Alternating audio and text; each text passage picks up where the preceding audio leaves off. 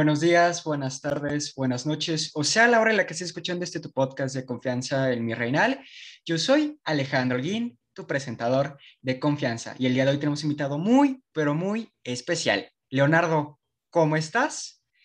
Démosle un segundo para que prenda su micrófono, Leonardo. ¿Cómo estás, Leonardo? Démosle un segundito. Muy, muy bien. Hola, ¿cómo estás? Muy bien, buenas noches y gracias por, por este, invitarme. El, gusto es de nosotros, Leonardo, y sobre todo aquí. Queremos que, como te dije pre la entrevista, quiero que te sientas muy cómodo y sobre, todo siéntete bienvenido a este podcast de confianza, el Mi Reinal. Y pues bueno, vamos a comenzar, Leonardo. Algo que te quiero preguntar es, ¿cómo tú eres en persona? ¿Cómo eres tú, Leonardo? ¿Cómo es tu persona? Pues, eh, para los que me han visto en las redes sociales, este, soy así, ¿no? Tal cual me ven para los que no me conocen o no me han visto, este, puede ser, no sé, tipo chaborruco. Tengo 43 años, pero la verdad juego, me divierto, grito, canto, bailo en la calle, donde esté. Soy de esas personas que canta en el carro, con la música fuerte, juego con mis niños en la calle. Este, soy una persona, me considero un poco ¿Cómo podemos? No quiero sonar, este, eh, ay, no sé, se me va la palabra. Mira, soy una persona que, soy profesionista, soy una persona que acostumbra leer, que acostumbra este, eh, investigar sobre muchas cosas, pero desde siempre me he considerado una persona muy jovial, muy alegre, muy sincera y sobre todo una persona extrovertida. Perfecto, Leonardo. Oye, todos más o menos, o más bien todos, te conocemos aquí por el podcast que tuviste con Gusri y por tus redes sociales en TikTok. ¿Por qué empezaste en redes sociales? Esa es una preguntota que te quiero hacer. Eh, todo empezó hace ya muchísimos años por Facebook. Yo daba clases en varias escuelas y mis alumnos me incitaron a pecar en las redes sociales.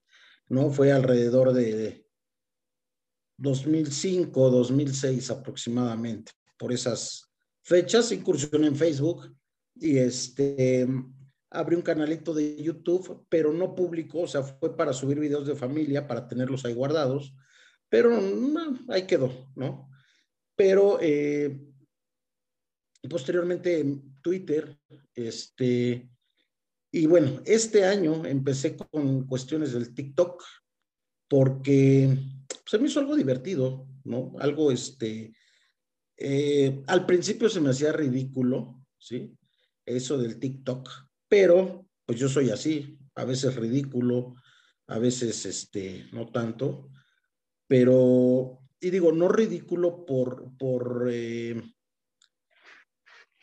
por ser condescendiente, sino, digo, a veces las cosas que hago no las hago queriendo ser ridículo, pero para la gente, lamentablemente, hay muchos amarguetis por ahí, en, por ahí afuera. Y bueno, uno, si uno está de cierta edad para arriba y haces cosas divertidas, ya eres ridículo, ¿no? Y más aún si estás enfermo, si traes una manguera en la cara, pues la gente está acostumbrada a limitarse en, ciertas actividades, ¿no? Pero bueno, cada quien me cataloga como quiere y para mí todo es bien recibido. Y así fue como he llegado a pues a crecer un poquito en, en, más que nada, eh, sobre todo en TikTok y en Instagram. Sí me ayudó el, compañero Gusgri y ya tenía yo algunos seguidores este, ajenos a mi círculo, pero pues bueno, las últimas semanas todos los que me siguen han visto que ha ido increciendo, ¿no? Todo, toda esta cuestión. Ok, Leonardo. Oye, hablando un poco más, este, todos sabemos lo que padeces, que es una enfermedad crónica, así es. Así es. Eh, ¿Desde qué edad más o menos la, la padece? ¿Nos podrías decir, por favor? Mira, diagnosticado con insuficiencia renal crónica. Bueno, primero les explico. Tengo insuficiencia renal crónica, es, una enfermedad agudo terminal. ¿Qué quiere decir esto? Crónico quiere decir que no tiene cura. Este, degenerativa, bueno, es crónico degenerativa terminal. Este, degenerativa quiere decir que con el paso del tiempo te va atrofiando, ¿no? Te va afectando cada vez más. Y terminal porque, pues bueno, no tiene cura y obviamente, pues, eh, voy a colgar los tenis gracias a esta enfermedad, ¿no? Y bueno, puede ser de cualquier otra cosa, pero bueno, por ahí va la onda, ¿no? Yo eh, diagnosticado eh, fue a los 26 años. Este, esto se dio por meramente un accidente, este, pero al parecer yo ya tenía indicios desde, desde mi infancia, desde alrededor de, de los 12 años, 13 años, fue la primera vez que ya haciendo una recapitulación, este, hubo indicios de la insuficiencia renal, porque este, alguna vez a los 11, 12 años me enfermé muy fuerte de la garganta, llegué a temperaturas eh, de 39,5, 40 y oriné muy oscuro y con un olor muy fuerte. Me llevaron al hospital, al IMSS, y bueno, me trataron la infección de la garganta, pero nadie peló la cuestión esta de haber orinado rojo o oscuro. En ese entonces los dijeron, los doctores habían dicho que, pues bueno, había sido normal por la infección de la garganta, pero oh, mentira. La cuestión de los antibióticos y la infección ya estaba afectando los riñones desde mi infancia, pero pues bueno, nadie lo tomó en cuenta y yo sobre el, transcurso de, de, mi vida, adolescente y joven, etcétera, este, en dos o tres ocasiones llegué a, volver a orinar así, precisamente al enfermarme de la garganta, ¿no? Pero, pues bueno, la verdad yo no lo tomé a mal. Era una persona que, deportista, jugué fútbol americano mucho tiempo. Este, bueno, no lo tomé yo a, a mal, ¿no? Y bueno, oh sorpresa, a los 26 años, este, eh, pues empiezo con algunos síntomas y por accidente, bueno, yo no sabía que eran síntomas de la insuficiencia renal. Este, me, me diagnostican esta enfermedad y bueno, es ahí cuando tengo prácticamente el primer contacto con esta enfermedad. ¿Qué es la insuficiencia renal? Es eh, la ausencia de funcionamiento en los riñones. En, puede ser, la insuficiencia renal se da en tres niveles, ¿no? La primera es curable, la segunda es tratable y la tercera ya se vuelve degenerativa, ¿no? Entonces, bueno, a mí lamentablemente ya cuando me la diagnosticaron, pues ya estaba yo en etapa 3, mis riñones funcionaban menos del 50% y bueno, a los pocos meses pues ya tuve que caer en tratamiento sustitutivo que se le conoce como diálisis, ¿no? La diálisis pues es este, te ponen una manguera de unos 40 centímetros que sale de tu, de tu pancita, de tu panza, de tu bajo abdomen, sale de un costado y tiene una una valvulita en la orilla que se abre y se cierra, trae una tapita, y esta sirve para conectarse a unas bolsas de una solución de dextrosa, que esta solución entra a tu abdomen y a través del peritoneo filtra, filtra lo que es las toxinas y sale por esa misma sonda, por ese mismo catéter, sale y se desecha en una cubeta y ahí va prácticamente todo lo que debería salir en la orina, ¿no? Digo, es un tratamiento un poco invasivo, pero hasta ahorita, pues eso y la hemodiálisis, que la hemodiálisis, bueno, como su nombre lo dice, hemo, viene de sangre, este, es la misma función, sacar toxinas y filtrarlas, pero en vez de usar el peritoneo, sacas la sangre, la mandas a una máquina, pasa por un filtro y un líquido dializador, que ese líquido te ayuda a sacar todas las toxinas y, este, y te vuelven a meter la sangre. Todo esto se hace en periodos de... La diálisis son, pueden ser de dos tipos. La manual se hace tres o cuatro veces al día con duración de 40 minutos y es por gravedad. Pones una bolsa arriba y otra bolsa abajo y bueno, se hace un ciclo. Y la, automatizada es con una máquina, se hace de 6 a 9 horas por la noche conectado a una máquina y esta máquina se encarga de, realizar el proceso. Y bueno, lo que ya les he platicado y lo que muchos conocen como hemodiálisis, ¿no? Que es por medio de la sangre.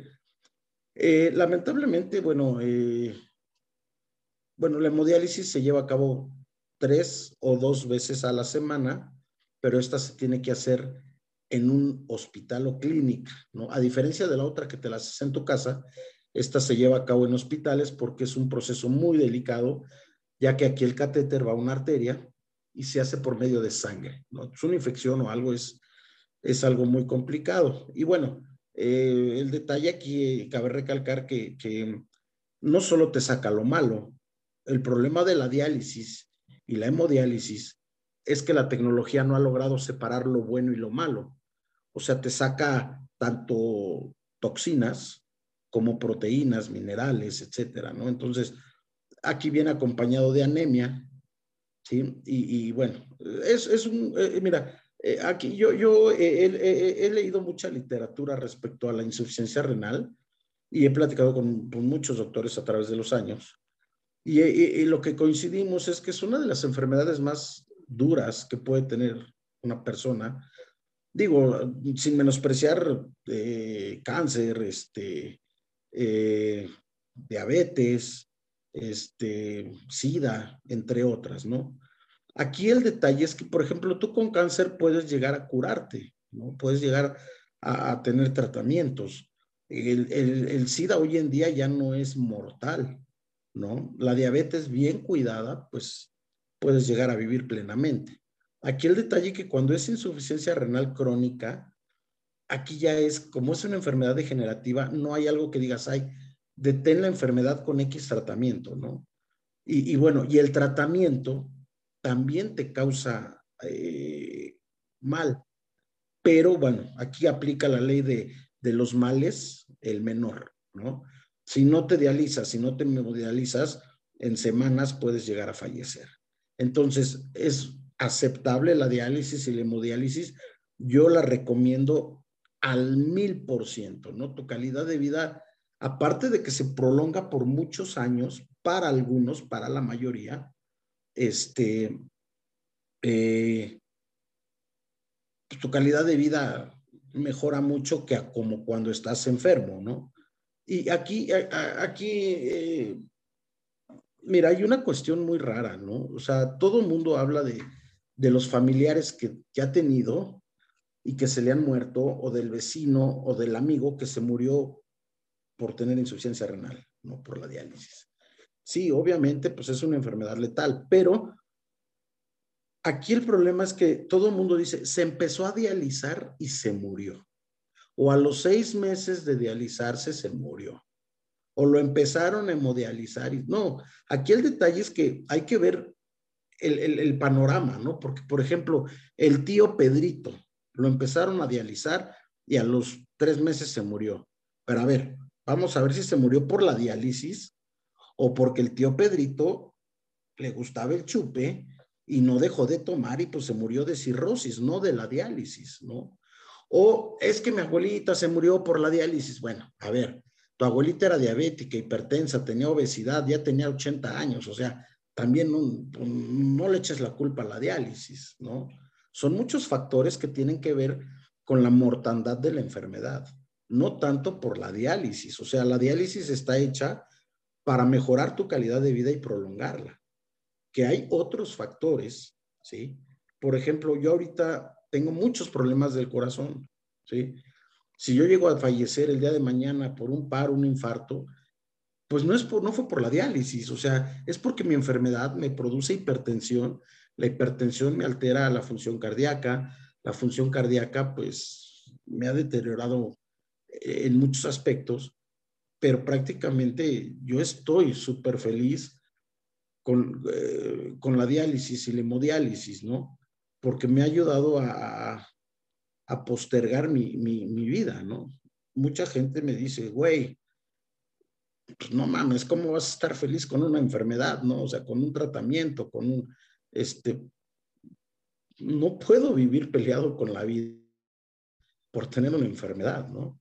Aparte, digo, no estás para saberlo, pero llevaba yo un ritmo de vida atroz.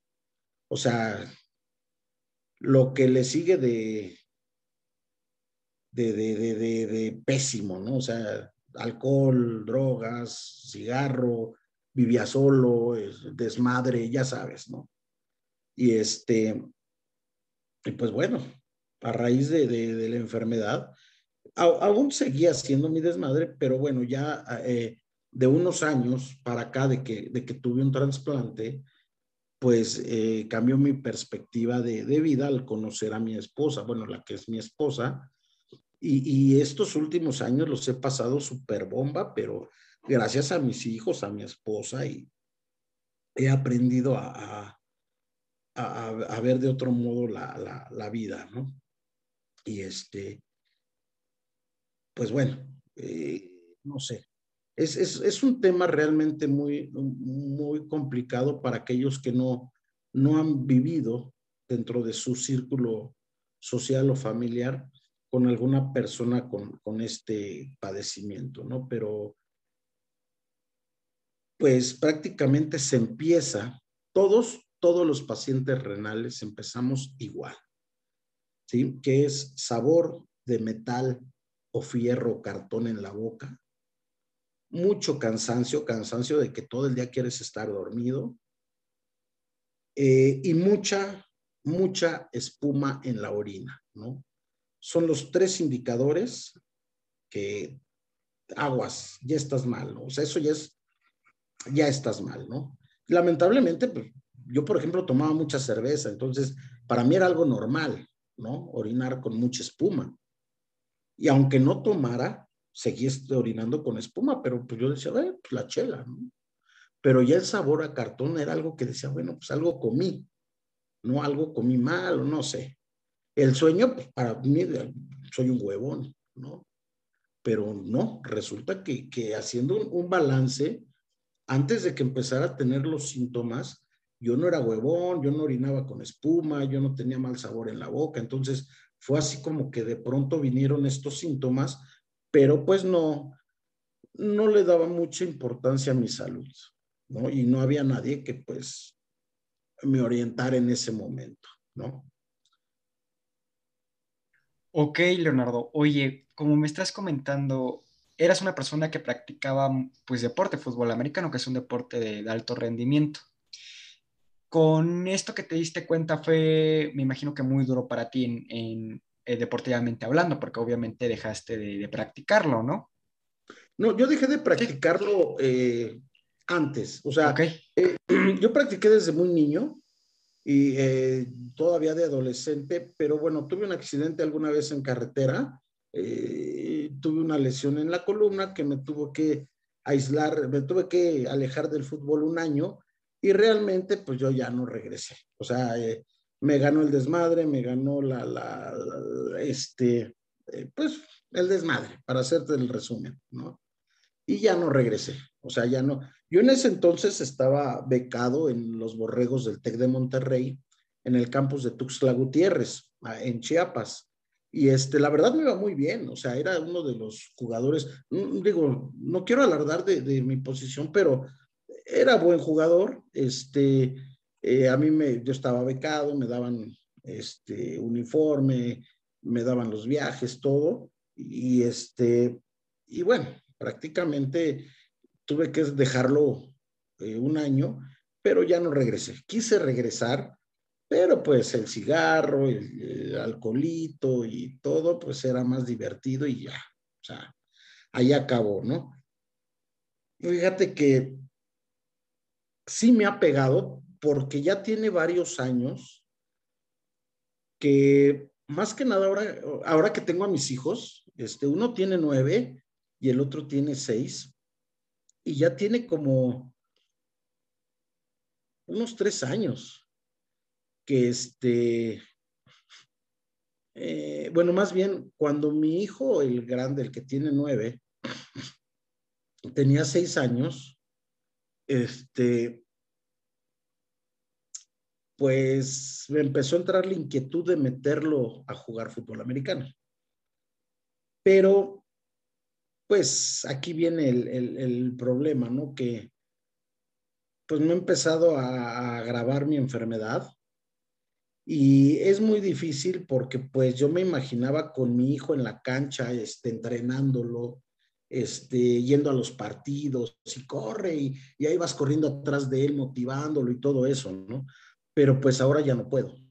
Entonces, emocionalmente me ha pegado un poco porque sí me ha dado un poco de tristeza el hecho de decir, chin, pues eh, dentro de las muchas cosas que no puedo hacer, pues es, practicar algún deporte con mis hijos, ¿no?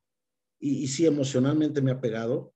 Es, es, triste porque siempre dije, si tengo un hijo, pues quiero ser su coach, ¿no? En el fútbol americano. Y siempre fue mi pasión el fútbol americano. Y, y es triste porque ahorita, pues, hasta caminar es, es un poco difícil, ¿no? Entonces, bueno, pues. Digo, o sea, son gajes, gajes de la enfermedad y no pierdo el, la esperanza de pues, llevarlos al fútbol, pero pues ya simplemente como un espectador, ¿no? Como un espectador que me siento en la grada y pues si acaso gritarle, ¿no? Pero bueno, ¿qué te puedo decir, no? Sí, sí, es, es un poco, ya en la actualidad es un poco agobiante porque le he dicho a mi esposa inclusive, ya tiene un par de años que le digo, ¿sabes qué? carajo, empiezo a extrañar ahorita jugar fútbol porque tengo un, un amigo que, que, era un amigo mío en la prepa, en el CCH, y, empezamos a entrenar este, fútbol ahí en un equipillo. Yo ya jugaba desde antes, pero en la época del CCH nos metimos a la UNAM, al equipo de la UNAM, ahí eh, en la ENEP, este, y, en la FES, perdón. Y este, y hoy en día él sigue jugando, ¿no? Y, él juega con sus hijos y los entrena, ¿no? Entonces digo, carajo, qué, qué, qué, qué ánimos de jugar, qué ánimos de estar en la línea de golpeo, qué ánimo de correr, qué ánimo de hacer muchas cosas, pero para mí yo creo que ya, al día de hoy ya es imposible y no se va a poder retomar. Ok, Leonardo. Oye, algo que te quiero preguntar es, eh, algo que mencionaste en tu entrevista pasada con, con Gusgri, es el por qué ocupas eh, pues el oxígeno. Eh, precisamente, y es algo como que quiero que no quedó como tan claro ahí, es número uno, el por qué consideraron tener un, un concentrador de oxígeno, y si lo podrías explicar a la gente qué es un concentrador de oxígeno, y número dos, el, tanque de oxígeno y lo que implica traer un tanque de oxígeno. Eh, creo que se nos fue la conexión. Listo, volvió Leonardo. Eh, Leonardo, ¿estás ahí? estoy aquí, estoy aquí. Perfecto, se nos fue un poquito la, conexión. Eh, te mencionaba que lo de que si le podrías explicar a la gente el por qué consideraron tener un concentrador de oxígeno y por qué el tanque de oxígeno cada nueve horas o ocho horas que estabas mencionando eso. Eh, yo no empecé con mi enfermedad con esto, ¿no? Esto es más nuevo. Tengo eh, como por este, voy a hacer cuatro años, este, voy a hacer, voy a cumplir apenas cuatro años que empecé a tener la necesidad de usar oxígeno. Todo empezó porque eh, tuve una cirugía del abdomen, una cirugía muy, muy, muy agresiva. Más bien, eh, yo entré al quirófano muy mal. Eh, les platicaba la vez pasada que ahí tuve, me ausenté dos veces. Este, tuvieron que reanimarme. Entré muy mal al quirófano entré con una anemia de muerte, entré yo con, eh, para los que conocen los términos, entré con 5 de hemoglobina. Para un hombre debe ser entre 14, entre 13 y 14 el, porcentaje de, sangre, pues yo entré con 5, entonces este, prácticamente abajo de 7 ya requieres transfusión, abajo de 8 clínicamente ya requieres transfusión y eh, con 5 pues prácticamente ya no puedes ni caminar, ¿no?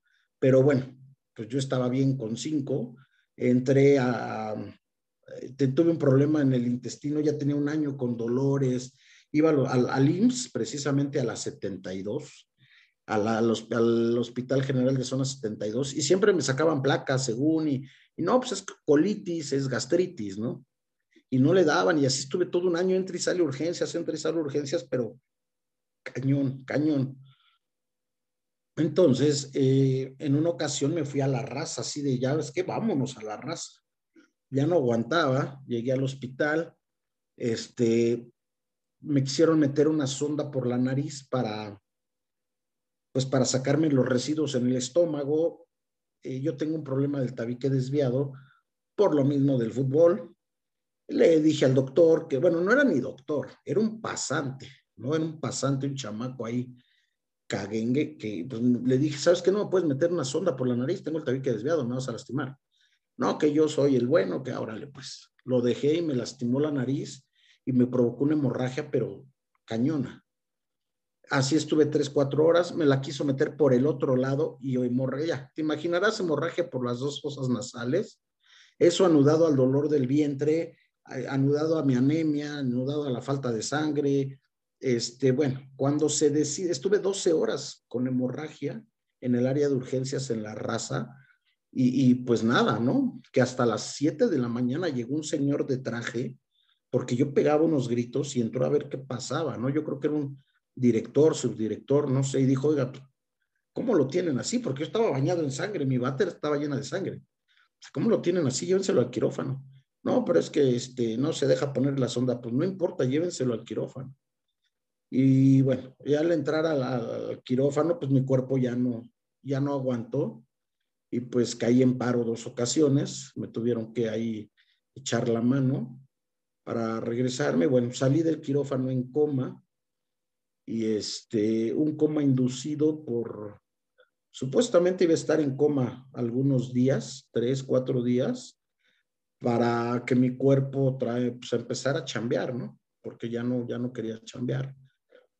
Pero aquí pasó algo bien curioso, fíjate que este, como a las dos o tres horas de haber salido del quirófano, obviamente te inducen el coma con medicamentos y el medicamento está programado para cierta cantidad de días, ¿no? Entonces resulta que pues a mi cuerpo le valió gorro y a las tres horas al parecer estaba mi esposa conmigo agarrándome la mano y resulta que despierto del coma. Y pues, a ver, y, doctor, doctor, que la chingada, pues ya llegó el doctor y no, pues cómo, ¿no? Si este cuate debería estar dormido tres días. Entonces, este, pues yo pidiendo el teléfono, tomándome selfies y la chingada, pero pues no me acuerdo. Me platica mi esposa y ya después vi las fotos todas maltrechas que tomé yo con el teléfono y este, y pues me volvieron a ajustar el medicamento y pues me volví a dormir pero pues me dormí como 40 minutos y volví a despertar. O sea, bien dopado con tanto medicamento para, para noquearme, pero pues mi cuerpo no quiso. Le volvieron a hablar al doctor y dijo, no, este cabrón no, no, no, no, no, quiere dormirse ya, ¿no? Entonces al momento pues me sacan el tubo, me o sea, me desentuban todo y todo, y ven que mi cuerpo está funcionando ya otra vez, pues si no normal, por lo menos óptimamente, ¿no? Y pues es algo que no, no, no, no, sabemos qué pasó porque, bueno, la medicina es muy rara, ¿no? Eh, digo, los doctores no son este, eh, imperativos y pues bueno, en ese entonces yo creo que mi cuerpo este, reaccionó muy bien. Este, habrá quien diga, ay, milagro. Milagros no, no existen y lo he comprobado. Simplemente que, bueno, pues mi cuerpo reaccionó muy bien. Siempre ha reaccionado muy bien a las cirugías soy de las personas que me operan de cualquier cosa. Tengo 15 cirugías 16 aproximadamente, creo ya perdí la cuenta, 16 por ahí. Y, este, y siempre me operan y de ese mismo día o al otro día ya estoy en la calle caminando, andando de arriba para abajo, yo me retiro mis puntos, este, no sé, he salido un poquito este, resistente en ese aspecto, ¿no? Pero bueno, regresando al punto, eh, después de esa cirugía, este, al recuperarme, empezaba yo a caminar y pues no me, empezaba yo a, a, no poder seguir, ¿no? Entonces me, recargué, empezamos primero por la cuestión de que pues es por la cirugía, ¿no? Te estás recuperando. Y, empezó a pasar el tiempo y, empezaron a pasar las semanas y las semanas y de pronto un mes y nada, ¿no? Entonces era muy complicado porque pues no, no podía yo hacer nada si, si, si, si no me sentaba y no, no me recuperaba. Entonces, en una ocasión, pues fui con el doctor, le dije, ¿sabe qué, doc? Fíjese que pasa esto, esto, esto, esto y esto y esto, ¿no?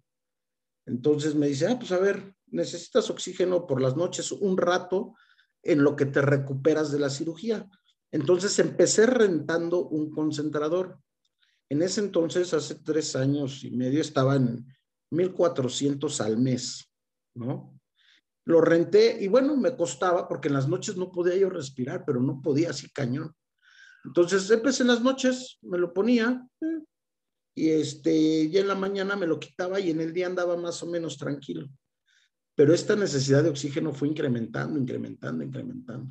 Entonces un día pues tuvimos que ir al, al, cardiólogo y este, me dijo, no, ¿sabes qué? Tienes una cardiomegalia, que es cuando el corazón está muy grande me dijo, ¿sabes qué? Vas a tener que usar el concentrador por ratitos en el día. Y así empecé, primero en la noche, luego en la noche y cachitos en el día, y luego ya en la noche y más tiempo y hasta que lo empecé a usar 24 horas. Pero llegó el problema que salía yo al cine, iba yo al súper, iba yo a la calle y no podía yo estar ya sin, sin oxígeno, ¿no? Entonces, pues ni modo, vamos a buscar un tanque eh, yo me compré eh, eh, el primer tanque de oxígeno, lo compré yo el, el, año pasado, en febrero, antes de la pandemia.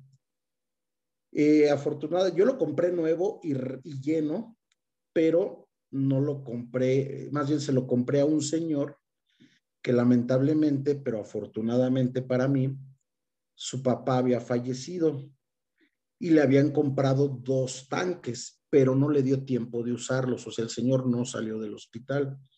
Y los ofreció por internet, lo contacté y me vendió un tanque nuevecito. Eh, eh, estaban en seis mil pesos en ese entonces. El año pasado, en, en, en, en enero, febrero, estaban en seis mil quinientos, algo así. El que yo tengo, eh, que es uno intermedio, ¿no? Y a mí me lo vendió creo que en 3.500, algo así. Entonces dije, oh, está toda madre. Y bueno, vino lo de la pandemia y pum, esos tanques se elevaron a 16 mil pesos, ¿no? Entonces, este, yo empecé pagando 120, una recarga de mi tanque, el, que tengo, porque tengo dos, uno pequeño, bueno, tengo tres, pero bueno, ahorita vamos a eso. Y este, y bueno, se elevó el precio, los, bueno, yo ya tenía mi tanque y llegó un momento en que hablé con la empresa que me rentaba el concentrador y le dije, güey, pues, te estoy haciendo rico con la renta de los concentradores, ¿no? Entonces, pues, véndemelo. Me dijo, pues sí, si quieres te vendo el que tienes, le damos mantenimiento, te damos garantía de dos meses, pues te lo, te lo vendo. No podía comprar uno nuevo porque nuevos estaban en 16 mil, algo así, de grado médico en aquel entonces. Y este, dije, bueno, pues usado, ¿cuánto me van a dar? Llegamos a un arreglo y pues me lo dejaron un poquito menos de la mitad del precio, usado, pero con garantía y todo, ¿no? Entonces, bueno, ya tenía concentrador, ya tenía un tanque de oxígeno, ¿no? Pero bueno, se vino lo de la pandemia y la chingada, que, que la falta de oxígeno, de tanques. Entonces, este, eh, pues renté uno, que ya tengo más de un año rentándolo, que es los que conocemos, este, que están en los hospitales. Son unos tanques como de unos 50, unos 40 más o menos, grandotes, los que se les llama salchichas. Y ese lo tengo rentado aquí en casa porque pues ese es el de la emergencia, ¿no? Llega a pasar algo, cualquier cosa. Si se me acaba el pequeño, pues el, el, grande, ¿no? Y más eh, en otro tiempo atrás, un amigo que conocí ahí en, en, en, Infra, donde lleno mi tanque, siempre el pleito, porque yo salía, salgo mucho de vacaciones con mi familia y vamos a lugares muy lejos, entonces en carretera no puedo conectar mi concentrador. Entonces traigo el tanque, pero pues el tanque me dura ocho, nueve horas, ¿no? El chiquillo. Entonces, pues era el problema de chin, pues párate en algún estado, en alguna ciudad a llenar el tanque, ¿no? Y, este, y, me limitaba muchas veces porque los fines de semana, sábado y domingo, que vamos a la plaza, que vamos al cine, que vamos aquí, pues ya se me acabó el tanque, vamos a regresarnos, yo no salgo, etcétera, ¿no? Entonces, este, vamos, eh, me ofreció uno más grande del que yo tengo, pero más chico que el, el, pues el de hospital, ¿no? Entonces lo compré y ahorita tengo el tanque de casa, que es el grandote. Tengo el, el eh, bueno, ese es, es, un tanque de 10 metros cúbicos, es el, el, de hospital, que ese, ese no lo puedes comprar, ese hay que pagar una renta. Yo pago a Infra una renta cada mes, cada mes de 500 y tantos, y la recarga de ese cuesta 870. Y tengo el, medianín, que es de 3.500 eh, litros. Eh, ese es el que traigo en el carro, que es el que prácticamente uso para andar en la calle, para ir al hemodiálisis, este, ir al súper, este, salir con mis chavitos, ir a comer, etcétera, ¿no? Ese es el que traigo en el carro. No lo puedo andar bajando y subiendo porque todavía es un poco grande. Y aparte tengo el, el, más pequeño que, que, tengo, que es de 1750 litros, que ese es el que trae llantitas y trae un, una carriolita, que ese sí mi esposa me hace favor de bajarlo y subirlo al carro, y es el que usamos para pues ir al súper, este, cuando voy al hemodiálisis para bajar, o sea, es para bajarme a la calle, a caminar, a ir ahí. ¿no? Y, pues prácticamente son los, los tres que, tengo y más el concentrador. Ahora, el concentrador no te da una pureza al 100, el concentrador te maneja, eh, bueno, yo lo uso a 5 litros por minuto, que es el tope del concentrador. El concentrador a un litro por minuto te maneja un 96% de pureza. Eh, yo lo uso a 5 litros y me está dando 40 por ciento de pureza, más o menos. El oxígeno ese es 100% puro, ¿no? Entonces, ese es el, el, el, origen del por qué tengo que usar el, el, oxígeno 24 horas, porque mi corazón, como tengo hipertensión, tengo la presión muy alta, desde hace muchos años, el, el corazón es un músculo, entonces con la presión alta trabaja mucho y obviamente se fue haciendo grande en el, pecho y llega un momento en que la parte de acá, que es la parte izquierda, ya no funciona bien, ya no funciona bien porque pega con la pared eh, torácica y no alcanza a bombear suficiente sangre oxigenada a los pulmones. Entonces, al, al, no tener suficiente oxígeno, valga, en los pulmones, pues tengo que ayudarles con un poquito de, de oxígeno, ¿no? Y de ahí viene toda esta cuestión de la manguerita del tubo de, de, de, andar enchufado 24 horas, ya sea al tanque o al concentrador, ¿no? Ok, Leonardo. Oye, algo que quiero que como que comentes es como concientizar a las personas de que no quiere decir que tú traigas tanque de oxígeno es de que estás enfermo de COVID, porque yo creo que es algo pues que te ha pasado y que has mencionado. ¿Se lo podrías mencionar a la gente, por favor? Sí, claro. Mira, no, no solo hablo por mí, ¿no? Hablo por mucha gente que, que, que hemos, hemos compartido este tipo de, de ideas, porque antes de esto de la pandemia, antes de abril, mayo del año pasado, pues tú andabas en la calle normal con tu tanque de oxígeno normal para todos lados, ¿no? Inclusive la gente se, se acercaba y te ayudaba por ejemplo, a subir los escalones, pues mi tanque pesa mucho, entonces lo tengo que jalar o, mi esposa me ayuda a cargarlo y la gente se acercaba y te ayudaba, ¿no? Inclusive, este, o, te cedían el paso o X, ¿no? Pero hoy en día, este, a raíz de esto de la pandemia, pues la gente te ve mal, ¿no? Te, te ve muy mal, este, se hacen a un lado, este, se tapan la boca, este, jalan a los niños, ¿no? Tengo un, tengo un video en el TikTok, eh, a ver si, si lo pueden ver, es el que tiene, se hizo viral ese video, tiene, no sé, cientos de miles de vistas, de, que lo grabé yo en el Walmart.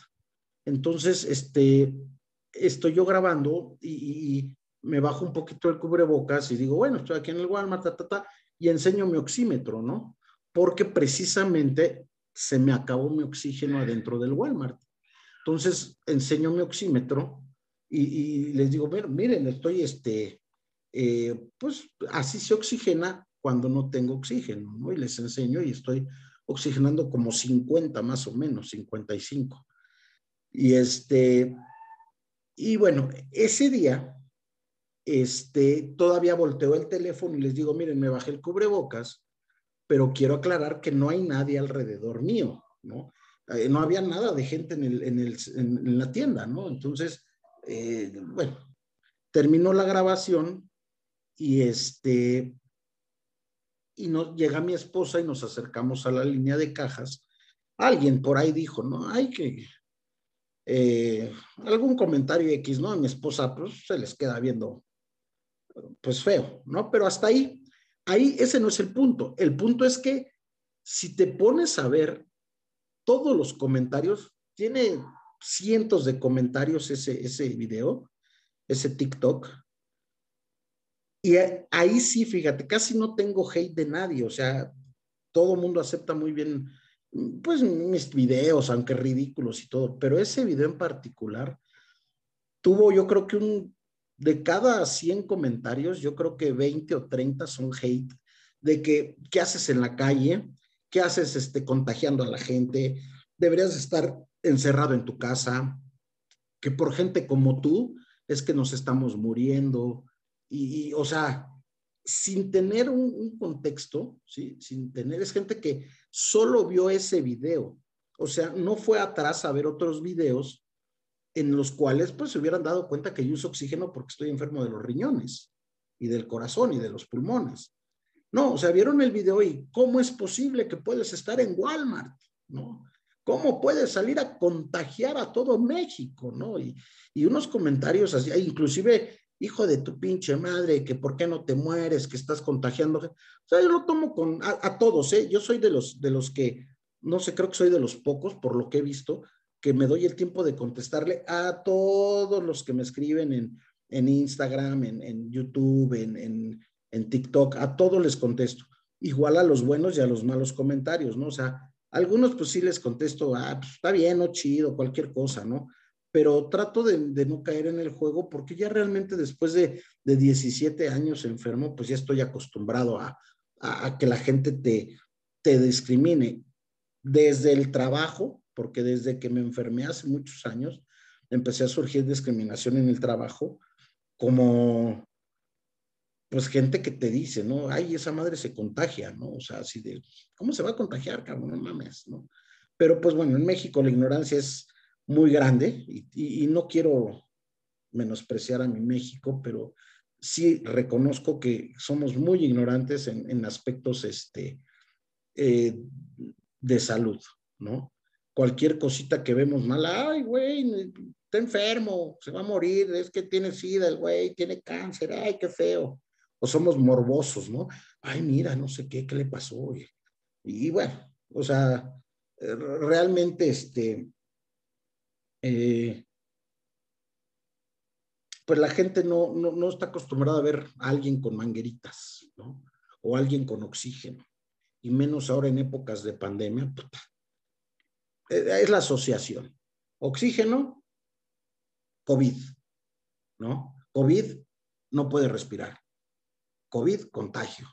Háganse para un lado, quítense, jálense, ¿no? O sea, le comentaba yo a, a Gusgri que, que, que ha sido un poco a veces difícil, porque sí escuchas los murmuros, ¿no?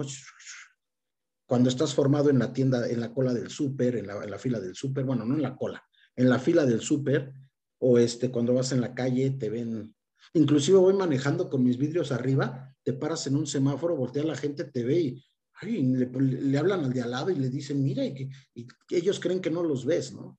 Pero murmuran. Me ha tocado que a mis hijos en el parquecillo, pues, jalan a los otros niños, ¿no? Porque han de pensar que como son mis hijos o yo los llevo, este, pues, están contagiados o no sé qué chingados, ¿no? Pero bueno, mis hijos, mira, mis hijos ni se han dado cuenta. Entonces, este, pues hay, como dicen, hay que apechugar, ¿no? Ok, oye, es algo que, que mencionas y sobre todo en época de pandemia, lo primero, pues que ves un tanque de oxígeno, pues relacionas con, con COVID, cuando pues no debería de ser así.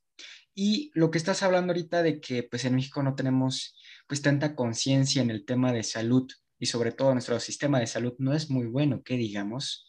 Te quiero hacer una pregunta, es ¿cuál es tu opinión sobre el sistema de salud en México y sobre todo el IMSS, ¿no?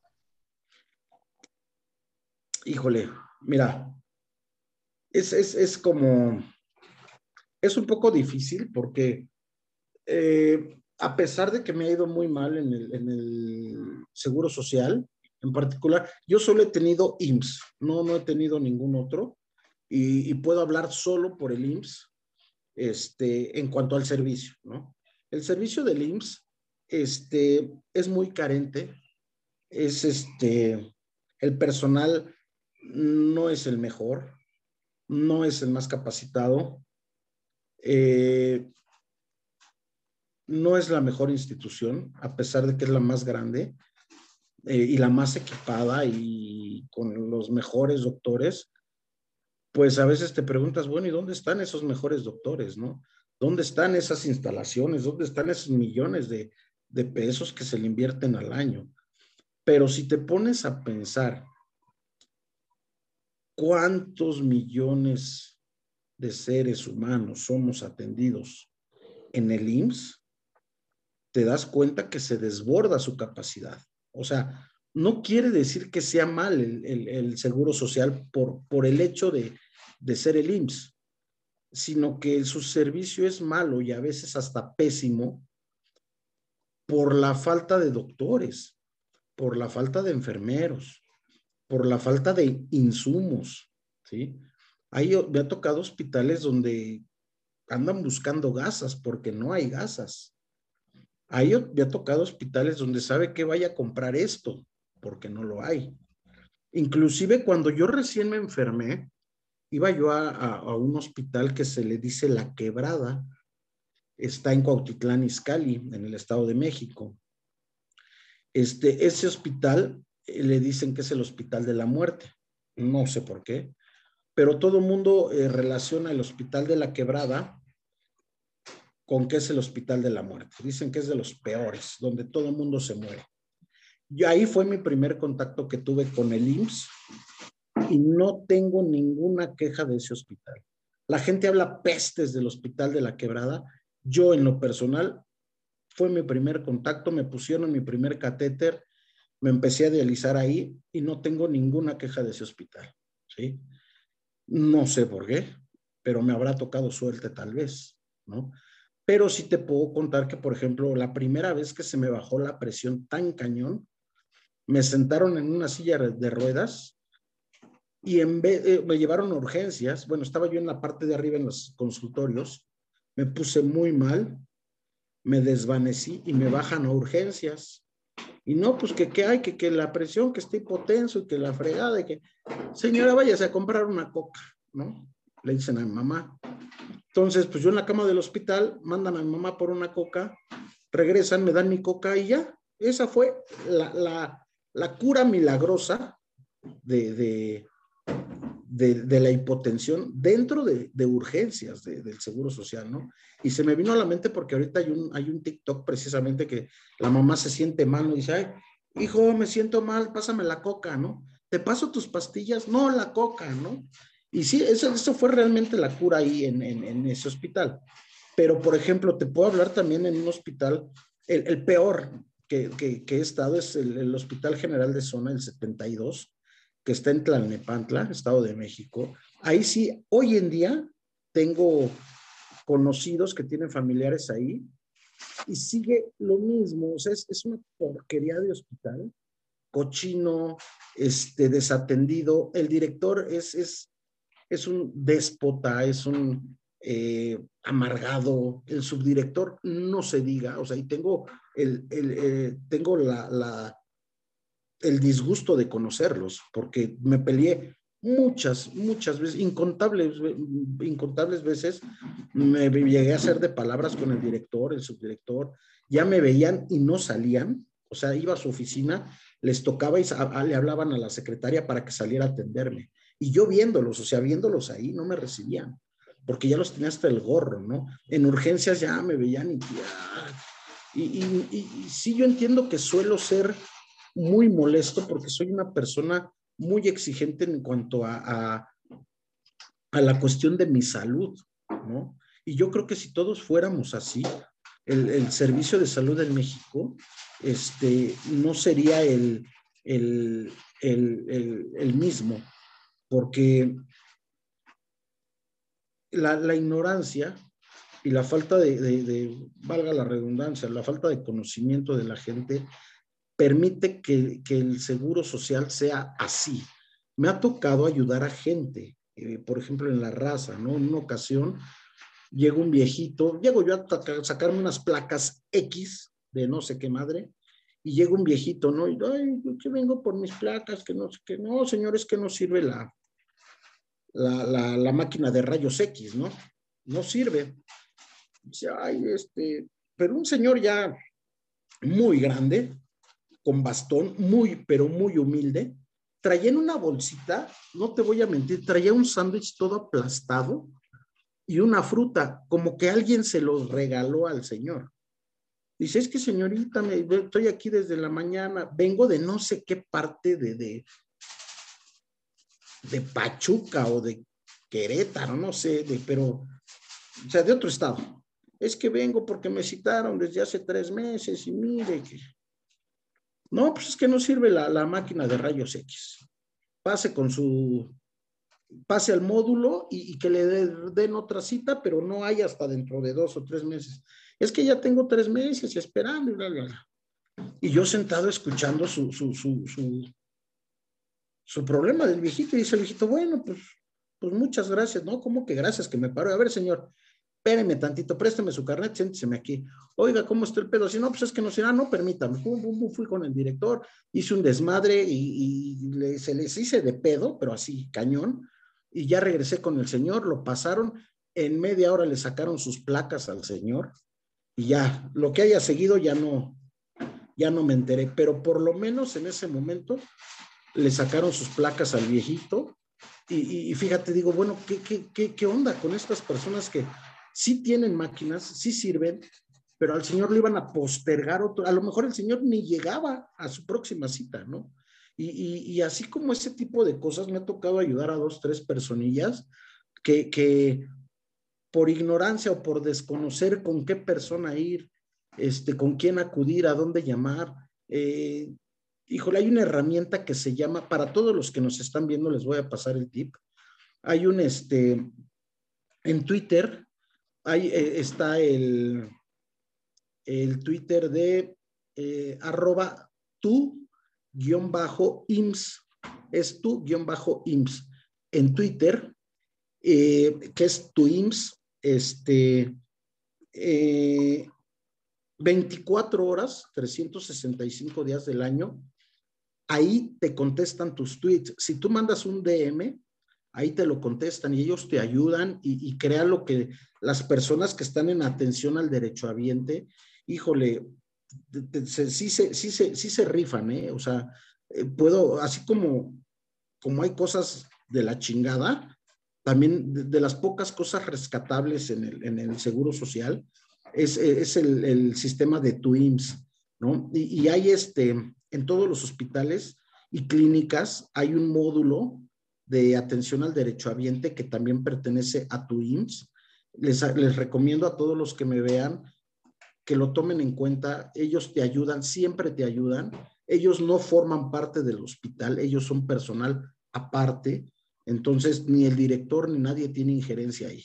Ellos te ayudan, te apoyan y, este, bueno, eh, estaba con lo del hospital, eh, se, se comen tu comida, este, te estás muriendo de frío y no te arriman una sábana, las bancas están chuecas y ahí estás toda la noche, no te puedes dormir porque te estás peleando con la, con la pinche banca, ¿no? Este, híjole, hay unos enfermeros que de plano no tienen madre, cabrón, o sea, te quieren poner un, un, un, suero y te meten la aguja y les vale madre y te hacen unas bolotas, cabrón, en los brazos, que te dejan pero unos moretones, pero cañón, ¿no? Cañón. Y, híjole, y, pésimo, pésimo el servicio, pero no todo está tan mal, ¿no? Me ha tocado enfermeros muy chidos que te ayudan, te apoyan, este, se preocupan, doctores que te dicen, mira, no te preocupes, este, eh, vamos a ver qué se puede hacer, te vamos a ayudar. Por ejemplo, la doctora que me atendió esa vez en la raza, que tuve la mala experiencia de que me sacaron sangre de la nariz y todo este desmadre, la doctora, la que me operó, la cirujana que me operó, se sacó un 10, estuvo al pendiente de mí. El doctor que me tocó ya en, en, el piso de medicina interna donde me estuve recuperando, también un gran doctor, estuvo al pendiente, pues mi esposa lo que le preguntaba, le hablaba, iba, nos atendía, o sea, no todo es malo. Hay gente que todavía se pone la camiseta, pero lamentablemente los malos sueldos, eh, las inconsistencias laborales, la falta de herramientas de trabajo, eh, hacen que la gente buena se canse, como todo, ¿no? Los buenos doctores, los buenos enfermeros, eh, llega un momento en que se cansan. Hay muy buenos doctores, la verdad, muy buenos doctores en el pero si no les das las herramientas necesarias, pues ellos no van a poner de su bolsa para comprar material para el hospital donde trabajan, y mucho menos. Entonces, eh, entiendo en gran parte eh, las deficiencias que tiene el Seguro Social. He estado en muchas clínicas, en muchos hospitales, y habrá algunas mejores que otras porque todo depende del director, pero también depende del presupuesto, también depende de jefes de, de, de departamento, también depende de, el personal de limpieza, también depende de, nosotros mismos como pacientes, ¿no?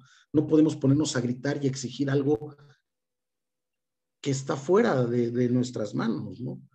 O sea, hay gente que dice, ay, doctor, mi paciente se está muriendo, ayúdelo. Y gritan y hacen. Güey, si se estuviera muriendo, te lo aseguro, te vas a estar muriendo y te van a dejar morir. No, eso es mentira. En el Seguro Social no te dejan morir, ¿sí?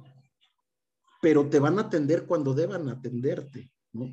Y si te dan la cita en 15, 20, 30 días, pues es porque a veces, a veces, ojo, está saturado el sistema porque somos millones de personas a las que tienen que atender.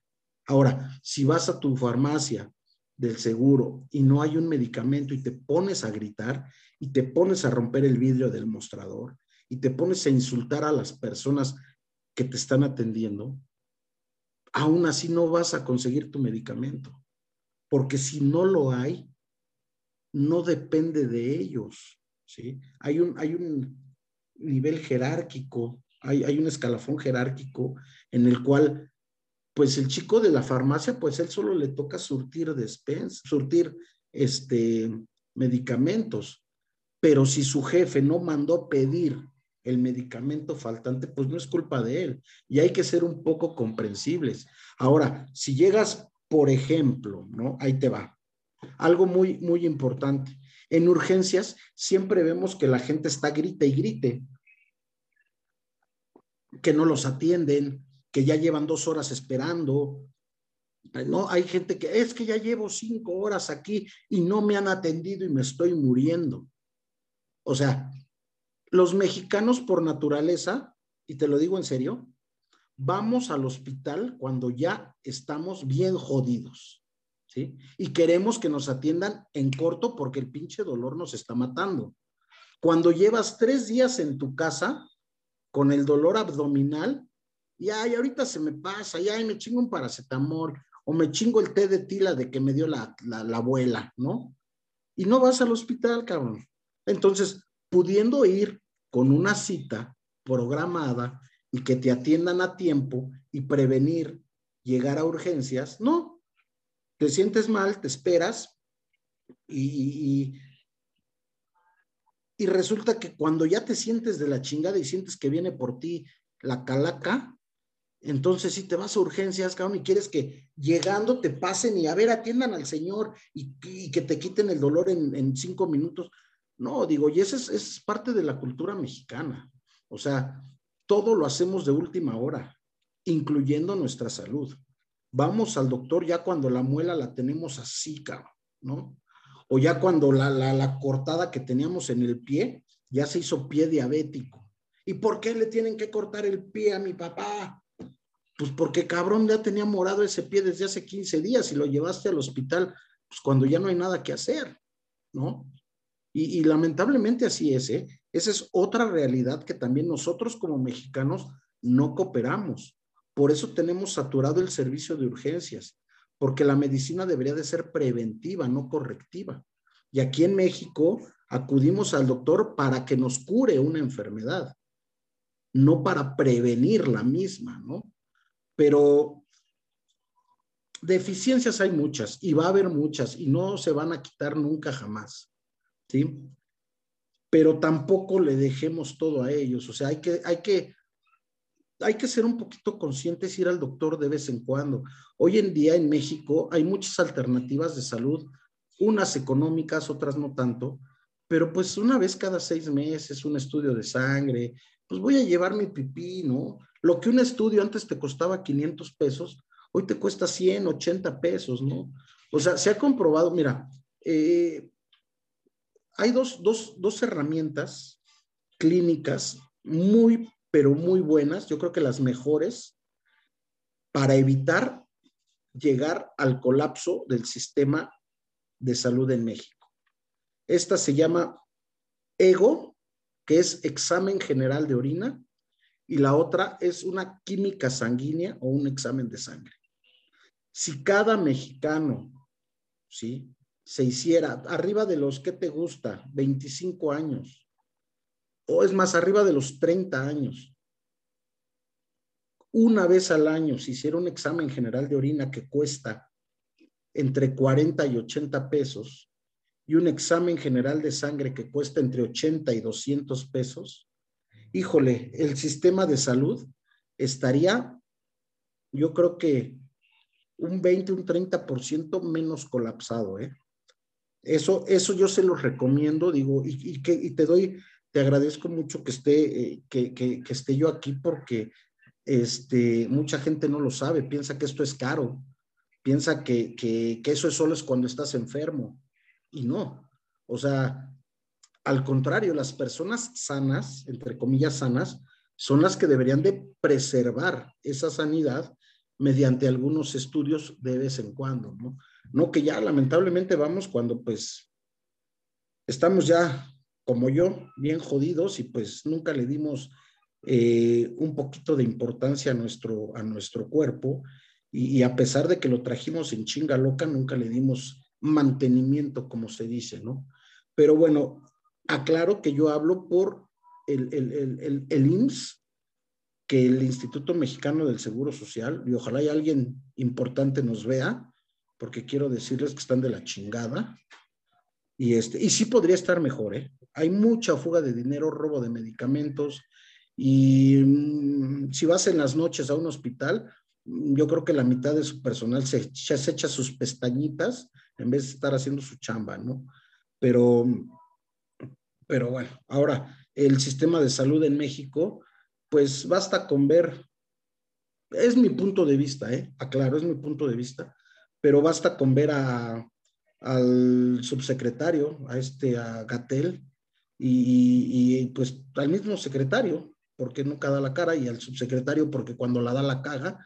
Entonces, este, pues si me preguntas qué opino del sistema de salud en México, híjole, pues nada más te diría, voltea a ver a estos dos personajes y también a nuestro presidente, porque lamentablemente este, vino a recortar muchos este, presupuestos de, de, en el, dentro del sector salud y, este, y eso ha afectado. Y si la gente que diga, no, no es cierto, es una mentira. Yo soy un paciente crónico desde hace 17 años y los últimos dos años, ¿sí? He visto que han quitado muchísimos, muchísimos eh, conceptos dentro del sector salud. Por ejemplo, yo iba a la hemodiálisis y a mí me daban oxígeno. Todavía hace unos meses, hace dos, tres meses, me daban oxígeno. Llegaba yo a la hemodiálisis y me conectaban ahí en el oxígeno. ¿no? Entonces yo ahorraba un poco de oxígeno y no tenía que gastar tanto en oxígeno. Pero desde hace dos, tres meses, no, no hay y no hay oxígeno y no, es que ya sabes qué, que el Seguro Social ya no nos deja darles oxígeno porque pues sale caro, ¿no? Dices, bueno, mi madre estuvo enferma de cáncer, falleció hace unos meses y este, y también ya tenía tres años batallando con esta enfermedad y este, y de pronto hace un año y medio, dos años, empezó a faltar medicamento, había que comprarlo por, por, por fuera. Ella pertenecía al famoso, este, bueno, ella se trataba en el INCAN, pero ella tenía el seguro popular. Entonces resulta que, bueno, ya ves que desaparece el seguro popular. A partir de que desaparecieron el seguro popular, fue una bronca porque a mi mamá le pidieron documentos y documentos y trámites y ida y vuelta y ve y etcétera, etcétera, ¿no? Y, estamos a dos horas de, la casa donde estaba mi mamá, al hospital, al INCAN, al Instituto Nacional de Cancerología. Había que atravesar toda la ciudad, dos horas, y, pues imagínate, mamá enferma, a veces le costaba mucho trabajo, pues, eh, moverse, este, y pues le redujeron algunos medicamentos. No digo que la haya empeorado, pero sí digo que pudo haber estado mejor moralmente y, pues le hubieran ayudado con algunos achaques, ¿no? Pero también desde presidencia, esta cuestión de, de invertir dinero en proyectos como la refinería de dos bocas, que se me hace una estupidez total. Eh, el proyecto de Sembrando Vidas, que es una mamada. Perdón que, me, que te hable un poquito de esto, ¿no? Pero no, este, de... hecho, no te preocupes, este, Leonardo, este podcast no es muy a favor de eh, el cacas, no es muy a, favor, muy a favor de él y yo, aquí los, mis invitados están acostumbrados a, a todo esto y porque todo va de la mano, ¿no? O sea, siempre decimos aquí en mi casa de que allá en presidencia y en gobernación, en, lo que sea, hacen todo como el borras, al aventón, y por dar a contentillo o por decir, ay, si estamos haciendo cosas, terminan este, fregando a, todos, ¿no? Es un gobierno popular. O sea, y me refiero a popular porque eh, con tantos programas, este, están bien los programas sociales, pero él está ganando popularidad gracias a los programas sociales, gracias a la pobreza de la mayoría de los mexicanos, ¿no? Y, por ejemplo, Sembrando Vidas es un programa de, fuga de dinero tremendo, ¿no? Que, por el simple hecho de querer hacer un programa de reforestación, le están dando mucho dinero a gente que ni al caso, ¿no? Eh, recortan, por ejemplo, eh, en ciencia y tecnología, recortan en deportes, recortan en salud, recortan en educación. ¿Para qué? Pues para poder sacar un aeropuerto que, o sea, ya, ya va a costar tres veces más de lo presupuestado. El aeropuerto de Texcoco, pues ya se tuvo que pagar el doble de lo que iba a costar. Este, y así podemos hablar de infinidad de errores. Yo no soy economista, eh, no soy un político refinado, pero pues somos leídos y, como dicen por ahí, leídos y escribidos, ¿no? Entonces hemos leído y, sabemos que hay cosas que no, no, no, acaba, acaba, hace ya varios meses de, ahorita en diciembre se va a cerrar el, pago de la refinería que, de, Shell que se compró en Estados Unidos. O sea, seguimos apostándole a las, a los este, combustibles fósiles, ¿no?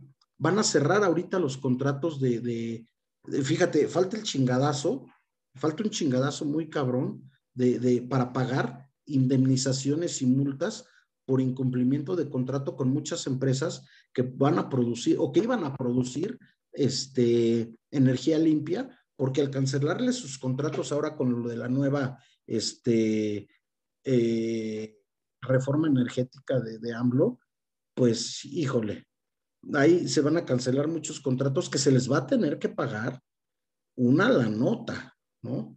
Pero esa lana, se si, se, si se pudiera invertir una mínima parte en el sector salud, eso, anudado a que nosotros como personas dedicamos un día al año a ir al laboratorio a hacernos estos estudios clínicos, puta, tendríamos un, un sistema de salud, te juro que, que, no sería el mejor, pero sería muy bueno este sistema de salud, ¿no? Por eso es que siempre que tengo la oportunidad, le digo a la gente, cuídense, este, no echen en saco roto sus malestares. Eh, yo soy un vivo ejemplo de, de que hay enfermedades que uno piensa que son para gente adulta o para gente ya, ya viejitos. Gente me dice, oye, es que estuviste muy joven. Le digo, uy, caray, si hubieran visto, he visto niños que han nacido con insuficiencia renal. Hay niños que a los pocos días o pocas semanas de nacidos los tienen que dializar. He visto niños de 8, 10, 12 años con, con su catéter, se tienen que dializar, ¿sí? Entonces, no es una enfermedad de, de viejitos o porque otra cosa, ¿no? Es que de seguro tomaba mucha Coca-Cola, no, la Coca-Cola no tuvo nada, nada que ver con la insuficiencia renal. Es que era bien perico y bien borracho. Nada tuvo que ver ni el perico ni el alcohol. A mí me hicieron estudios hígado, pulmones, corazón, de todo. Y aquí el problema fueron mis riñones, porque dejaron de funcionar, ¿sí? Por una probable glomerulonefritis. ¿Qué quiere decir esto? Se inflamó la parte externa de los riñones, probablemente, y ojo con lo que les voy a, platicar, bueno, con los que les voy a decir, eh, un, un detonante de la insuficiencia renal muy común y que la gente no lo sabe, este, es el uso de antiinflamatorios y analgésicos. Esto es la bomba y, yo creo que yo creo y todo, todo tiene, todo indica a que a mí se me detonó la, la enfermedad porque por el fútbol tuve una lesión en la columna hace mucho tiempo, de niño, y este, pues ya de grande me dolía mucho la rodilla, mucho la rodilla. Entonces, para poder jugar, yo me inyectaba diclofenaco con dexametasona en la pierna y me lo inyectaba cada tercer día. Entonces, cuando le platiqué esto a los doctores, me dijeron, no, pues es que de ahí es un 90% probable que de ahí venga tu enfermedad, porque el diclofenaco de por sí es una bomba para el cuerpo, para el corazón y los, eh, y, los riñones. Ahora, estártelo inyectando sin, sin una supervisión médica, pues fue una bomba totalmente, ¿no? Entonces, ojo ahí con, hay un paracetamol, ay, no voy a tomar un diclofenaco, porque eso te daña muchísimo los riñones. Y ojo, pulmones tenemos dos, este, el hígado pues se puede regenerar, el corazón, pues como quiera que sea, le puedes echar kilos, pero los riñones si no funcionan, van a tener que verse como yo con unas mangueras en los cuerpos, viviendo pues prácticamente gracias a una máquina, ¿no? Ok, lo que, pues sí es muy importante lo que nos comentas, Leonardo, cuidarse, pero fíjate algo que yo creo que la mayoría de gente no sabía es eso que mencionas de los analgésicos, el paracetamol, el ibuprofeno, que algo yo sí sabía más o menos era el ibuprofeno que te podía provocar este paros al corazón. Eh, más o menos, ¿no? Sí. no, bueno, bueno, te chinga, de algún modo te chinga. No es malo usarlo siempre y cuando sea bajo supervisión médica ¿Y eh, ¿qué, hacemos, por ejemplo, cuando el niño se moja y empieza a estornudar? Ay, dale un para, mételo a bañar y dale un paracetamol. ¿no? Dale un, desenfriolito. Ajá, pero el desenfriolito, la gente dice, ay, es desenfriolito. Sí, güey, pero es paracetamol. O sea, eh, no, no, o sea, ojo, ¿no? Con lo que le estamos dando a los, a los niños, ¿no? Ahora, hoy en día la gama de productos médicos ya es un poquito más extensa y hay medicamentos menos agresivos, pero siempre hay que, o sea, no hay pretexto de decir es que el doctor me cobra mucho, no. Ya hoy en día hasta el doctor Simi, este, de estos que, que, que, pues, con 20, 30 pesitos vas con el doctor, pues aunque sean medio chafones, pero por lo menos ellos tienen una noción de qué medicamentos te pueden dañar, ¿no? Entonces, tienes mucha razón, o sea, el ibuprofeno a veces se usa sin control, ¿no? En las gripas, en una tosecita, entonces, si te da una gripa, una tos, déjala que fluya, porque a veces esas son enfermedades autoinmunes, que el mismo cuerpo la echa, porque de hecho, si te das cuenta, no hay, y esto es muy importante de mencionar, si tú revisas todas las cajas de medicamentos, ningún medicamento dice te cura de tal enfermedad. Ninguno. Todos dicen ayuda a aliviar los síntomas. ¿Sí? ¿Por qué? Porque el cuerpo, las defensas del cuerpo son las que se encargan de curarte de alguna enfermedad. ¿Sí? Los medicamentos son como para reforzar esa ayuda o para mitigar los síntomas, ¿sí? Pero ojo, el medicamento no te va a curar, y menos si es una gripa o una tos. Yo a veces digo, bueno, te da gripa, te da tos, deja que tu cuerpo solito dos, tres días vas a tener tos, gripa, pero te vas a sanar, ¿sí? Ahora, si ves que está algo complicado, pues acude al doctor, pero trata, tratemos, a veces hasta un tecito de, de, de manzanilla, un tecito de canela, pues nos ayudan a sentirnos más chidos, ¿no? Entonces, este, tratemos de consumir lo menos, la menor cantidad de medicamentos posible porque, pues yo soy un ejemplo de que, que los riñones, mira, hay, hay docenas de enfermedades que te atacan los riñones, ¿sí? Muchísimas. Naces con los riñones chicos, este, tienes piedras o cálculos este, en los riñones, este, eh, infinidad, ¿no? Pero en mi caso, en mi caso fue en su mayoría, yo creo, por abuso de analgésicos, ¿sí? En mi caso, en el mío, porque también desde chico, por la cuestión de la enfermedad, me dieron muchos antibióticos. Entonces, ojo, los antibióticos, analgésicos, este, mucho cuidado con eso, porque no precisamente, ay, es que ya estaba enfermo. Te puedes enfermar de un día para otro. Yo a los 26 años y siendo deportista, me enfermé y he conocido muchas personas que nunca en su vida han estado enfermos y nunca en su vida han tomado y nunca en su vida han fumado y son compañeros ahí en la sala de hemodiálisis porque se están hemodializando también. ¿Por qué? Nacieron con los riñones chiquitos y no se enteraron hasta que tenían 20, 25, 30 años, ¿no? Entonces, es ahí la importancia de prevenir, porque la prevención siempre va a ser, y mil veces va a ser mejor que una cura, ¿no? Y en este caso, pues no hay cura, en mi caso no hay cura, entonces, caray, eh, ¿qué te puedo decir? Aquí en, en, el, en el caso es la cuestión del trasplante, ¿no? Que, ya lo habíamos tocado con anterioridad con, con, ¿no? Eh, el trasplante, en, mi caso, en, la cuestión, bueno, no en el caso mío, en todos los pacientes renales, eh, pues la única solución, y esto es entre comillas, ¿eh? Porque tener un trasplante no quiere decir que ya te curaste. El trasplante es otro tratamiento sustitutivo, pero si lo cuidas te puede durar toda una vida. ¿Sí? El trasplante, como te puede durar un día, como seis, como un año, como cinco, pero hoy en día con los medicamentos, eh, si pasas los primeros eh, son, unos, son los primeros tres meses.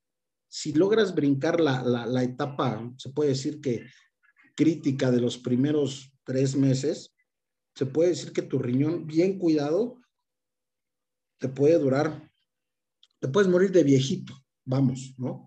Eh, y bueno, bueno, aquí ya es otra cuestión que lamentablemente, pues la cultura de, donación en México, pues también es otro tema, ¿no? Que está por debajo de los, de los suelos y no solo para, para riñones, corazón, este, eh, pulmones, hígado, o sea, la gente tiene la idea de que solo muerto puedes donar y, la cuestión religiosa en México, pues ha, reducido, o más bien no permite que avancemos en el aspecto de la, de la cultura de la donación, porque pues ¿Cómo vas a donar? Que el, eh, el cuerpo es el templo de Dios y este, eh, bueno, una sarta de tonterías que hace la gente, que digo, con todo respeto, ¿no? Para los que son creyentes, pero pues que se pongan a pensar también, ¿no? Que este, el dar vida no solo lo hace una madre, o, en el caso de los que creen eh, que Dios es el que da la vida,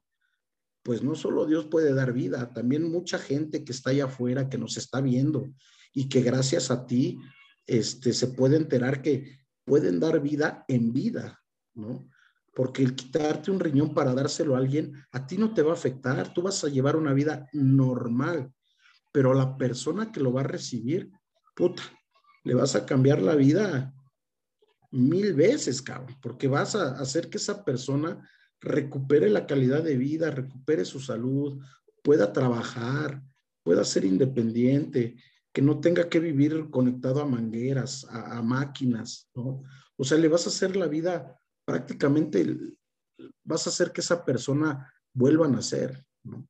Yo he platicado con algunas personas que, que, han donado, entre ellas mi hermana, porque a mí me donó hace, hace ya algún tiempo, pero bueno, lo perdí el trasplante este, todos coinciden en que se siente algo padrísimo, en que, eh, híjole, los que son religiosos pues dicen que es algo maravilloso el poder dar vida, ¿no? Eh, en general, todas aquellas personas que han donado, no conozco yo ninguna persona que haya donado que se haya arrepentido, ¿eh? Todos hablan maravillas de, de, lo que es poder eh, decir, esa persona está viva, está bien, eh, disfruta a sus hijos, disfruta su familia, gracias a que le dio un poquito de, vida, ¿no? Y, es un tema muy sensible porque a veces sí, da tristeza ver que, que todo mundo alardeamos de que somos buenas personas, de que ay, este, pues yo, si hubiera la oportunidad, yo, yo, yo soy, y muchos llegan, yo soy donador, ¿eh? Yo cuando me muera voy a donar.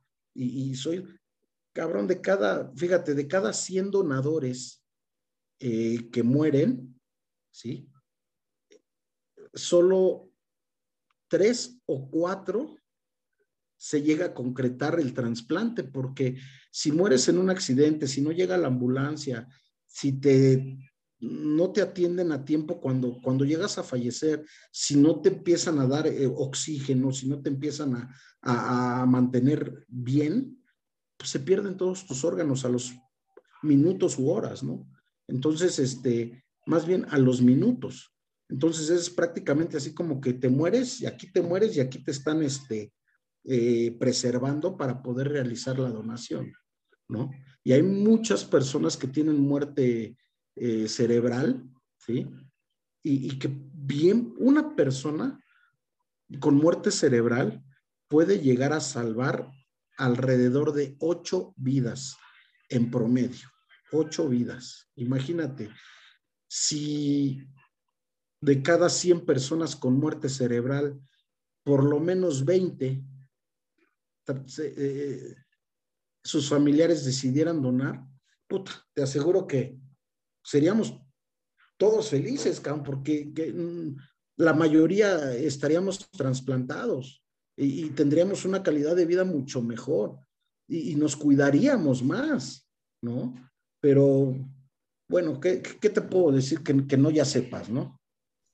Sí, de hecho, la cultura de donación de órganos debe ser más amplia en México, dado que, pues, eh, pues como dices tú, salvan vidas desde las córneas para las personas que quedan ciegas, desde un corazón, un pulmón, un riñón, etc. Debe ser más amplio porque yo desde mi punto de vista, yo siempre he dicho, yo si me muero ahorita joven, pues si estoy bien de salud afortunadamente, pues mis riñones, mi pulmón, mis córneas, lo que sirva, pues que se vaya para alguien que le pueda dar un segundo uso. Y siempre hemos dicho, a lo mejor yo no voy a estar aquí, pero una parte de mí va a estar dentro de alguien más, ¿no? Y voy a seguir teniendo vida, ¿no?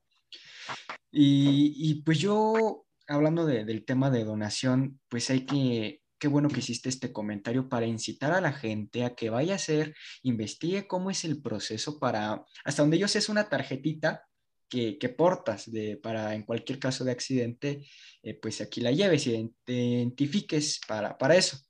Pero a lo que vamos es, eh, mi queridísimo Leonardo, ya dejando todos estos, estos temas de lado que pues obviamente es ampliamente importante y sobre todo pues me gustó mucho darle esta importancia que le dimos a lo largo de, de todo este capítulo. Algo que te quiero preguntar para ti es, para ti, ¿qué es la superación personal, Leonardo?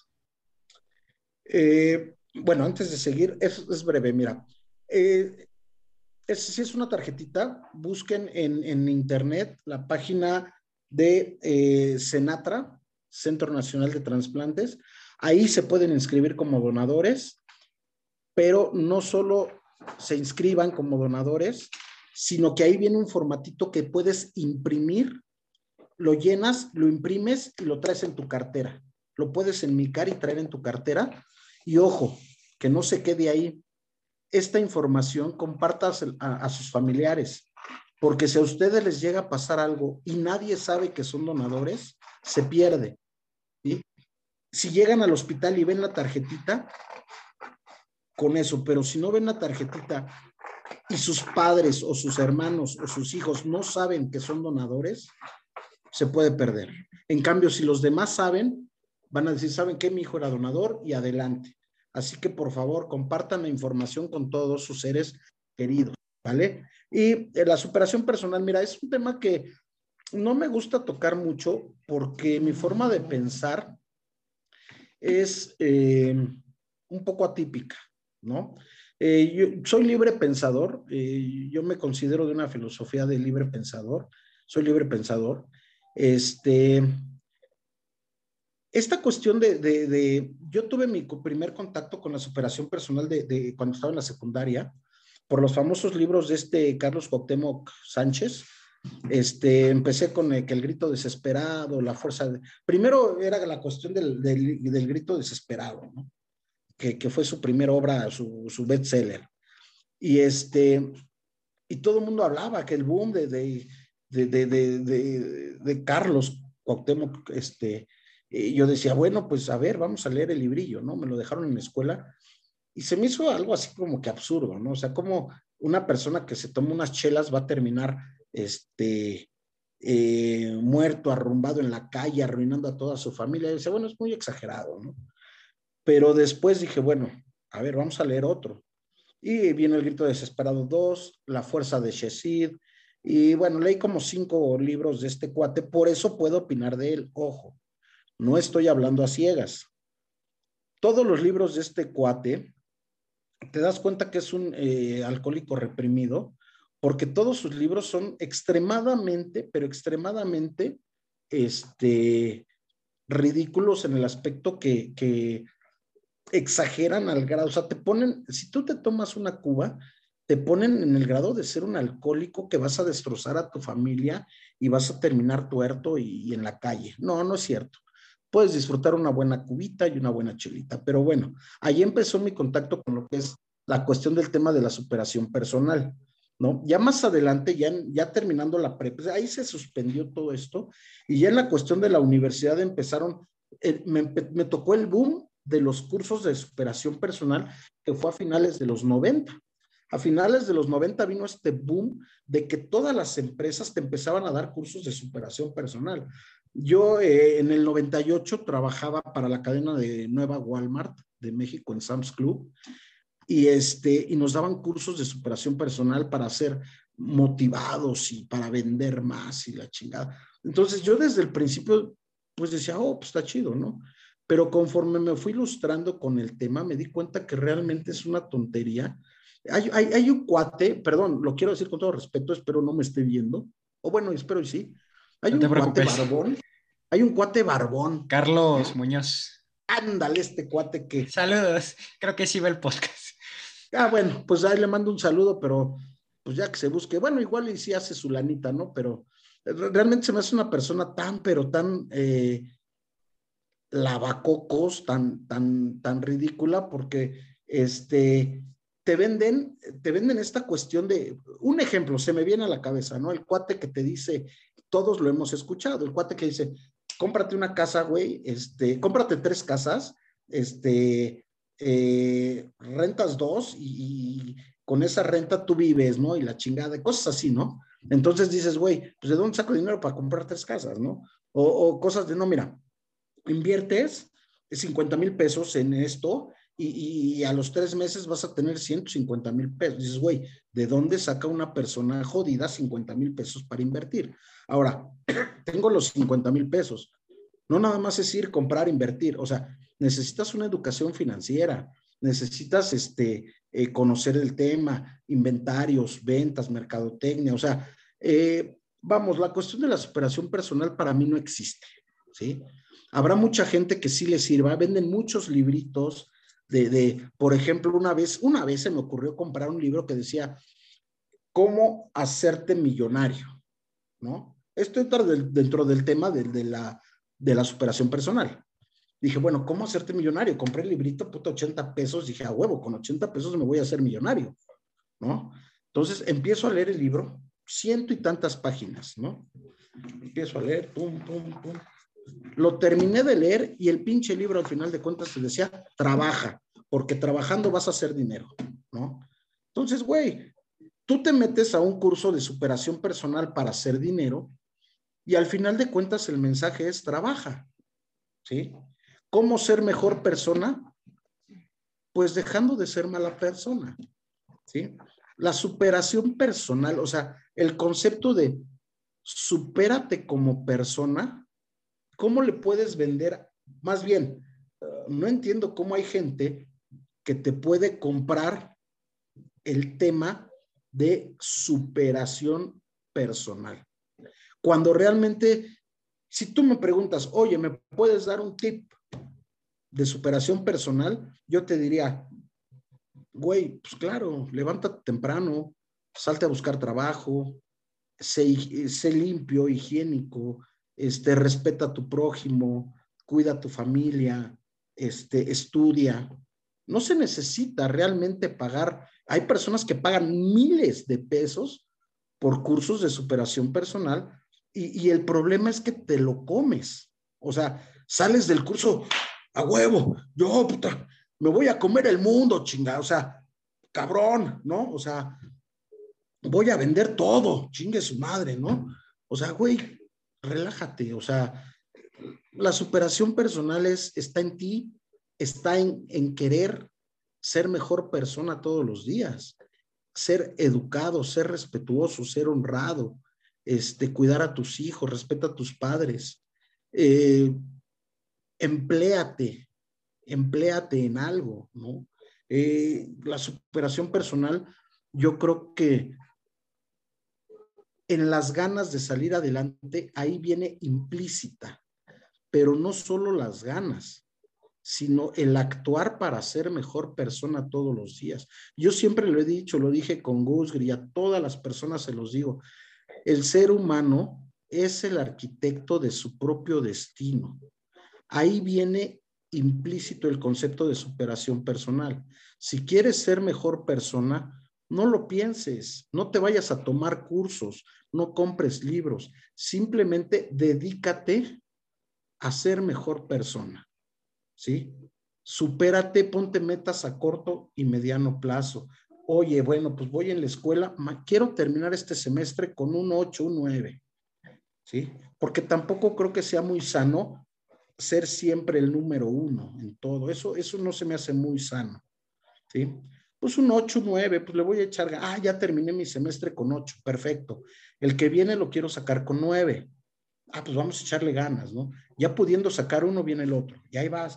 Ahora ya terminé la prepa, ahora eh, me gustaría, mi carrera es de 5 años, pues vamos a echarle kilos para tratar de que sea de 5 y medio, para no exigirnos tanto. No es sano exigirte mucho, ¿no? No es muy sano siempre ser el número uno ¿Sabes por qué? El, ser el número uno siempre, el día que te llega a tocar el ser el número dos, o el día que no logras cubrir tus expectativas, te desmoronas.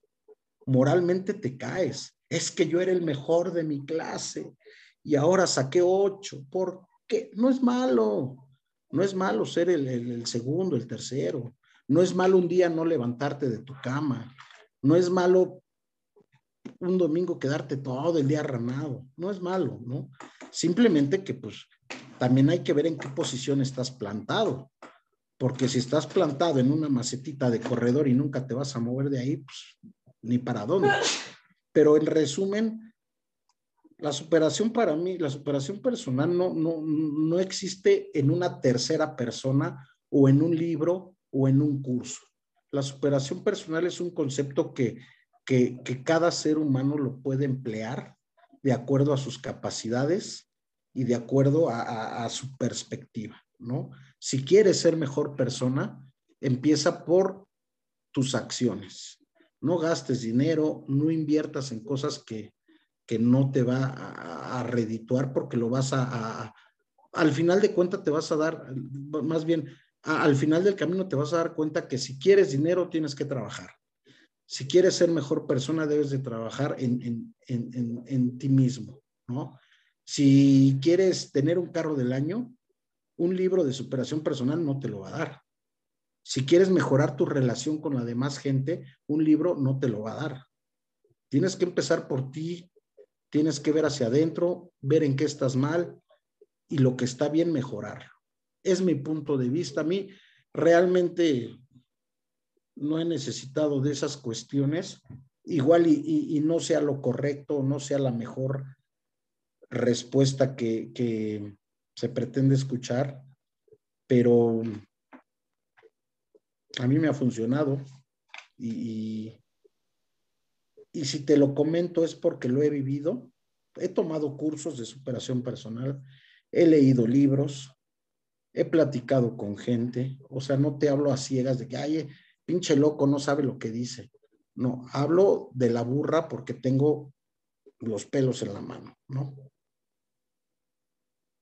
Ok, Leonardo, oye, pues todo esto que dices es muy cierto y eres el primero que me dice esto, que es algo, pues cierto, porque como dices tú, siempre me ha tocado que me dice, no, es que leíste el libro, es que esto, ¿no?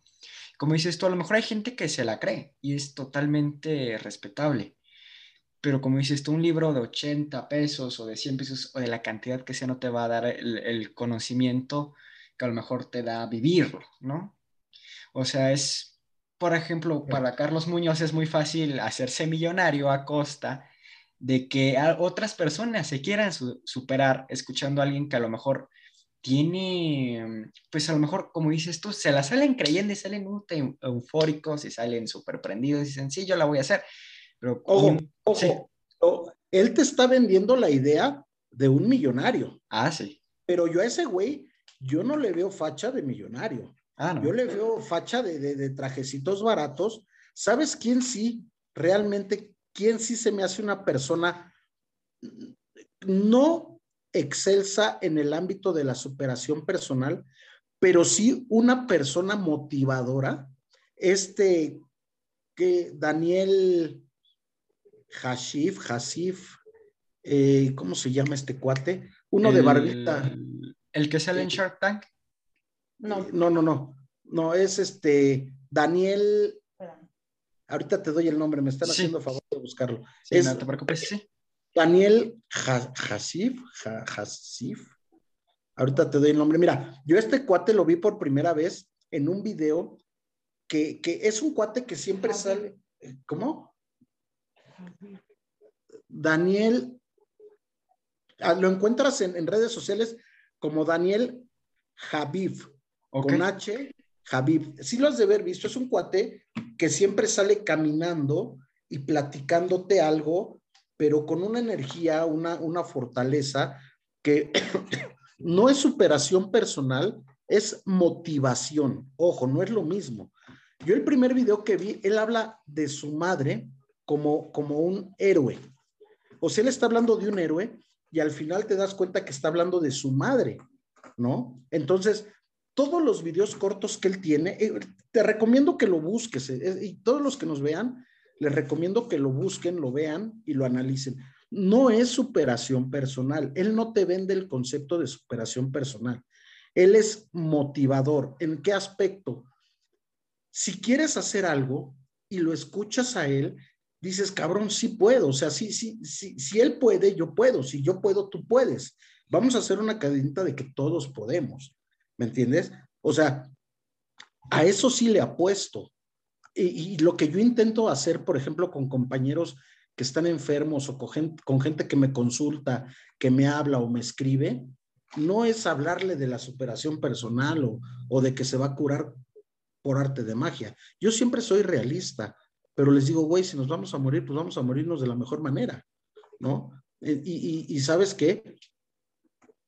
La motivación te sirve mucho más que, que la superación personal, porque la motivación te dice, tú puedes, tienes las herramientas, échale kilos, ¿no? Te doy un empujoncito, más no te estoy diciendo, puedes llegar a ser el amo del mundo, este, haz esto. No, ellos están diciendo, tú puedes. Que quieras es otra cosa muy diferente, ¿no?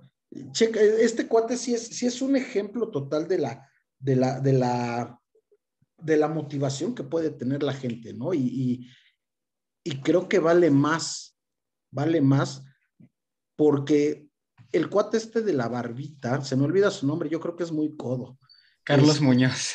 Carlos Muñoz, este Carlos Muñoz va enfocado a una clientela, y digo clientela porque son consumidores, a una clientela este, eh, media, ¿no? Media, porque el que está arriba lo ve hacia abajo y dice, ese güey habla puras mamadas.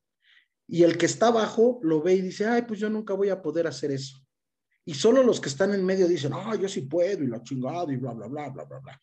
Que la mayoría de güeyes que van a sus cursos son porque las empresas se los pagan, porque ni siquiera hay gente que diga, ah, yo voy a invertir en esto. No, ni madres, ¿no?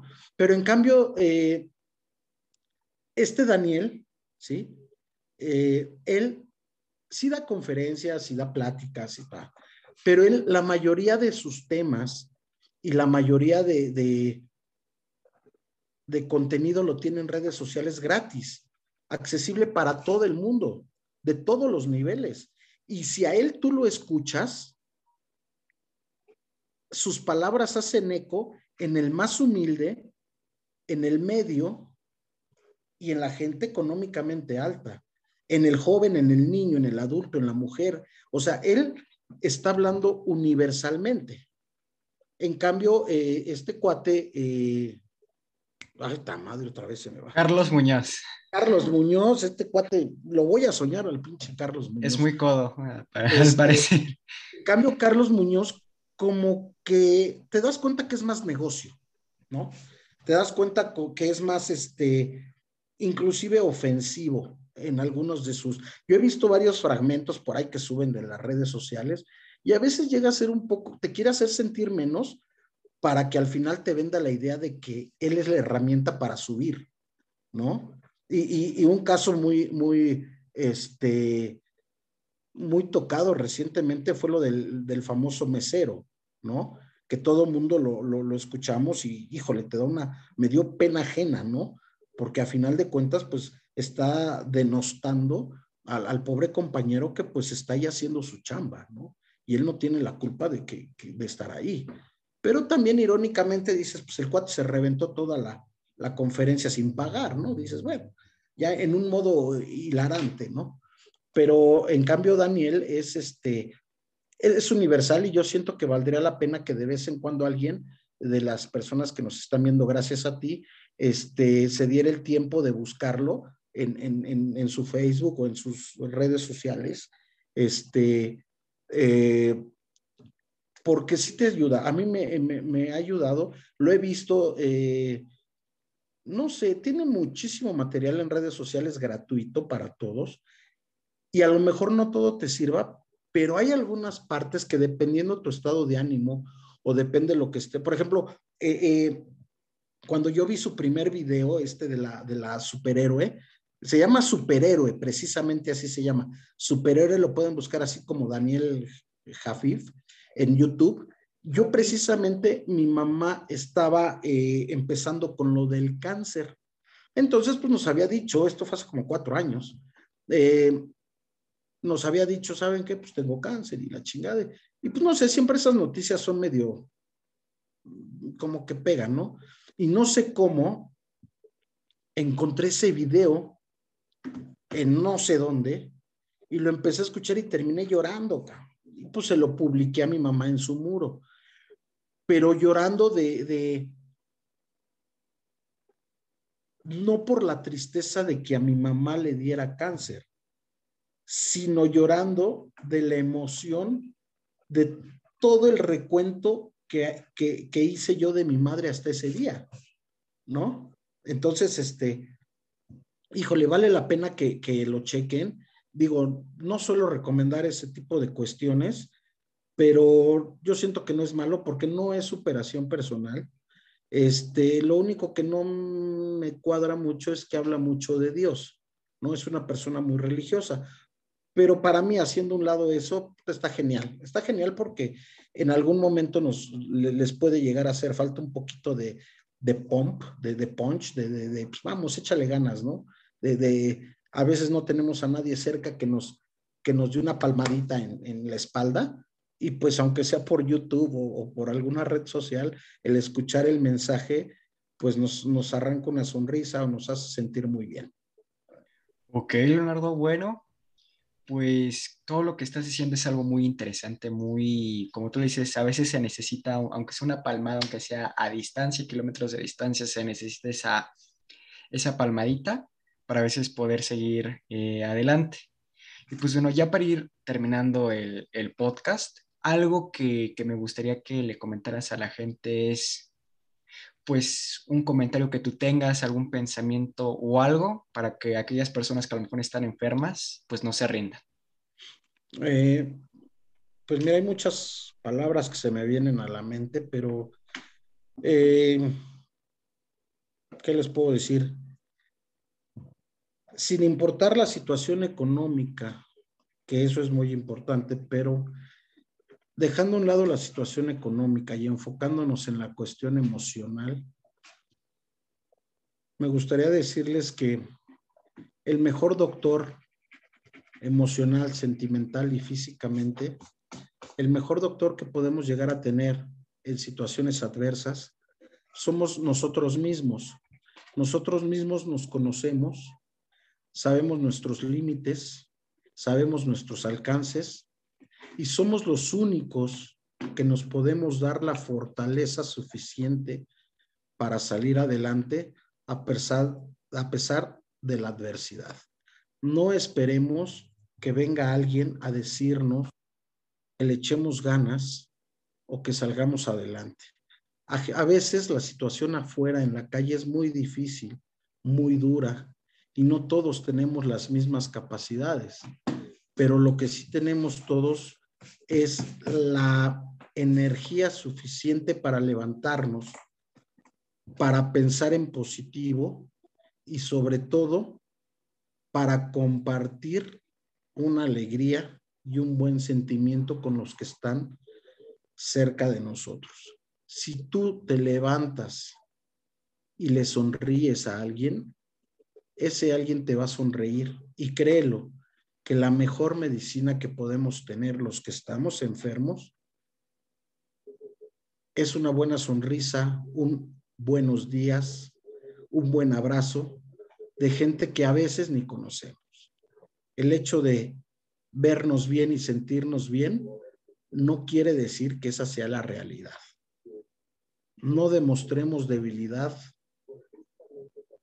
no demostremos enfermedad, aunque nos veamos enfermos, siempre andemos con una sonrisa y sobre todo compartamos, aunque sea un poquito, de lo que tenemos. Un poquito, no, no es necesario mucho. El compartir siempre te va a hacer recibir las gracias de alguien. Y eso te va a hacer sentir muy bien. Espero se encuentren todos muy bien. Y pues quiero darte la, quiero darte las gracias por eh, siempre fue mi sueño, este, y lo compartía con mi esposa y con mi familia. Siempre fue un sueño compartir con. Yo di eh, mucho tiempo, di pláticas en el Seguro Social a pacientes enfermos, pero siempre fue mi sueño llegar más allá de, de pues de mi círculo. Mi esposa siempre me incitaba abrir un canal de YouTube, para compartir, pero yo decía, no puedo llegar a nadie, nadie me conoce, nadie me va a ver.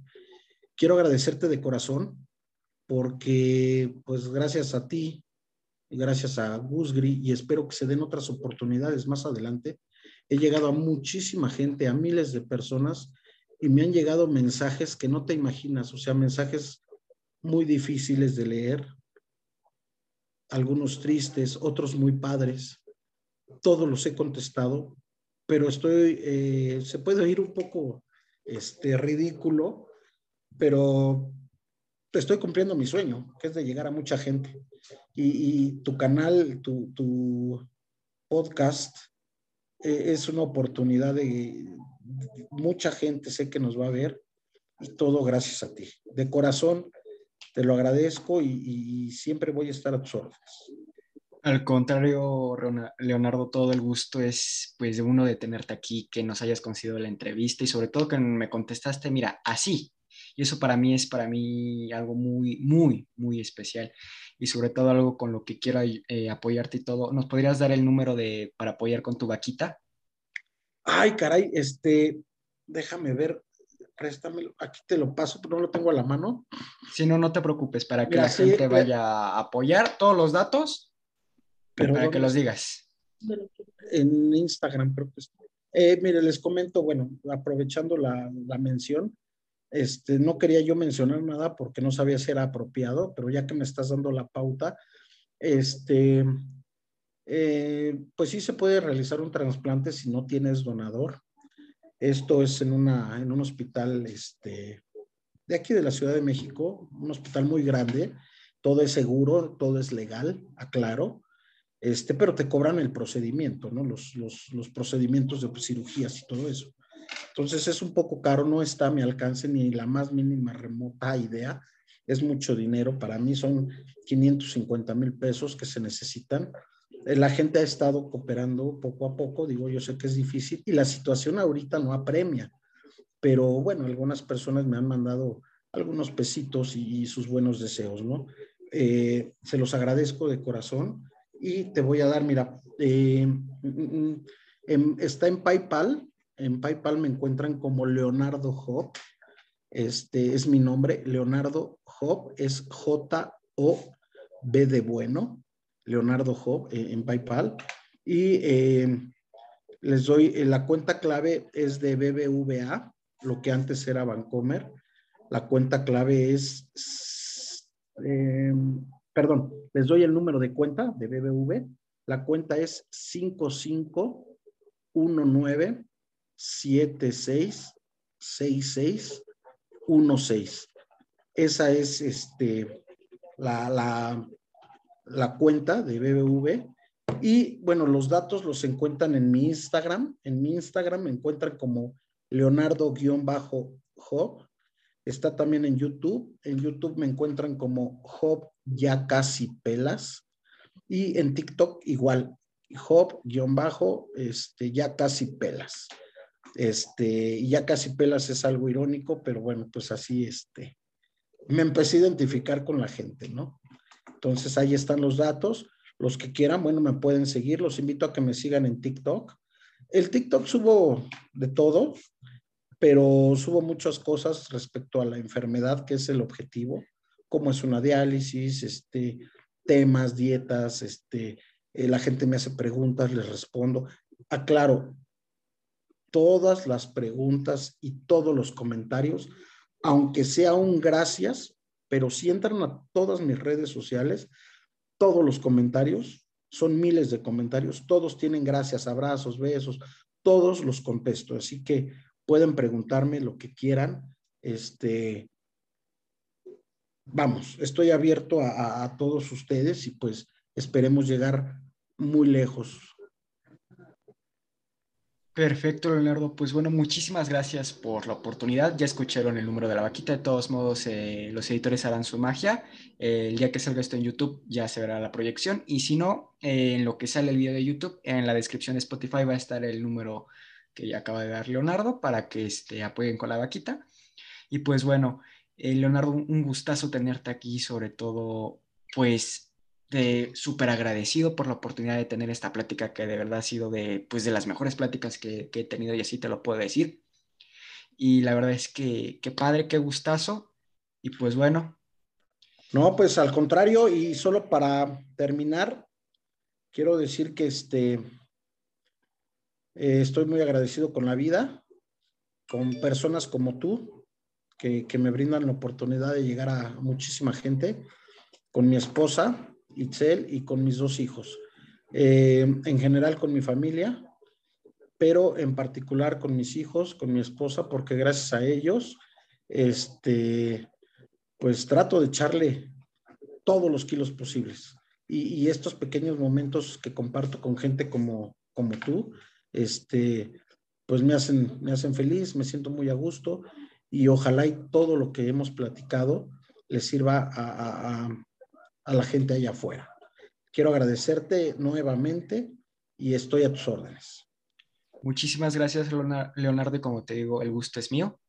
Y pues bueno, recuerden que esto fue El Mi Reinal, tu podcast de confianza, y yo soy Alejandro Holguín. Síganme en mis redes sociales, estoy como Alejandro Holguín G o Alejandro Holguín. En Instagram estoy así, para que me vayan a seguir. Y sobre todo, Leonardo, un abrazo desde la distancia y sobre todo, un gustazo. Hasta la próxima, Leonardo, hasta la próxima, mis príncipes adorados. Esto fue el Mi Reinal. Haznos caso, no nos hagas caso, pero sobre todo, apoya a la vaquita de Leonardo. Nos vemos en la próxima. Hasta pronto.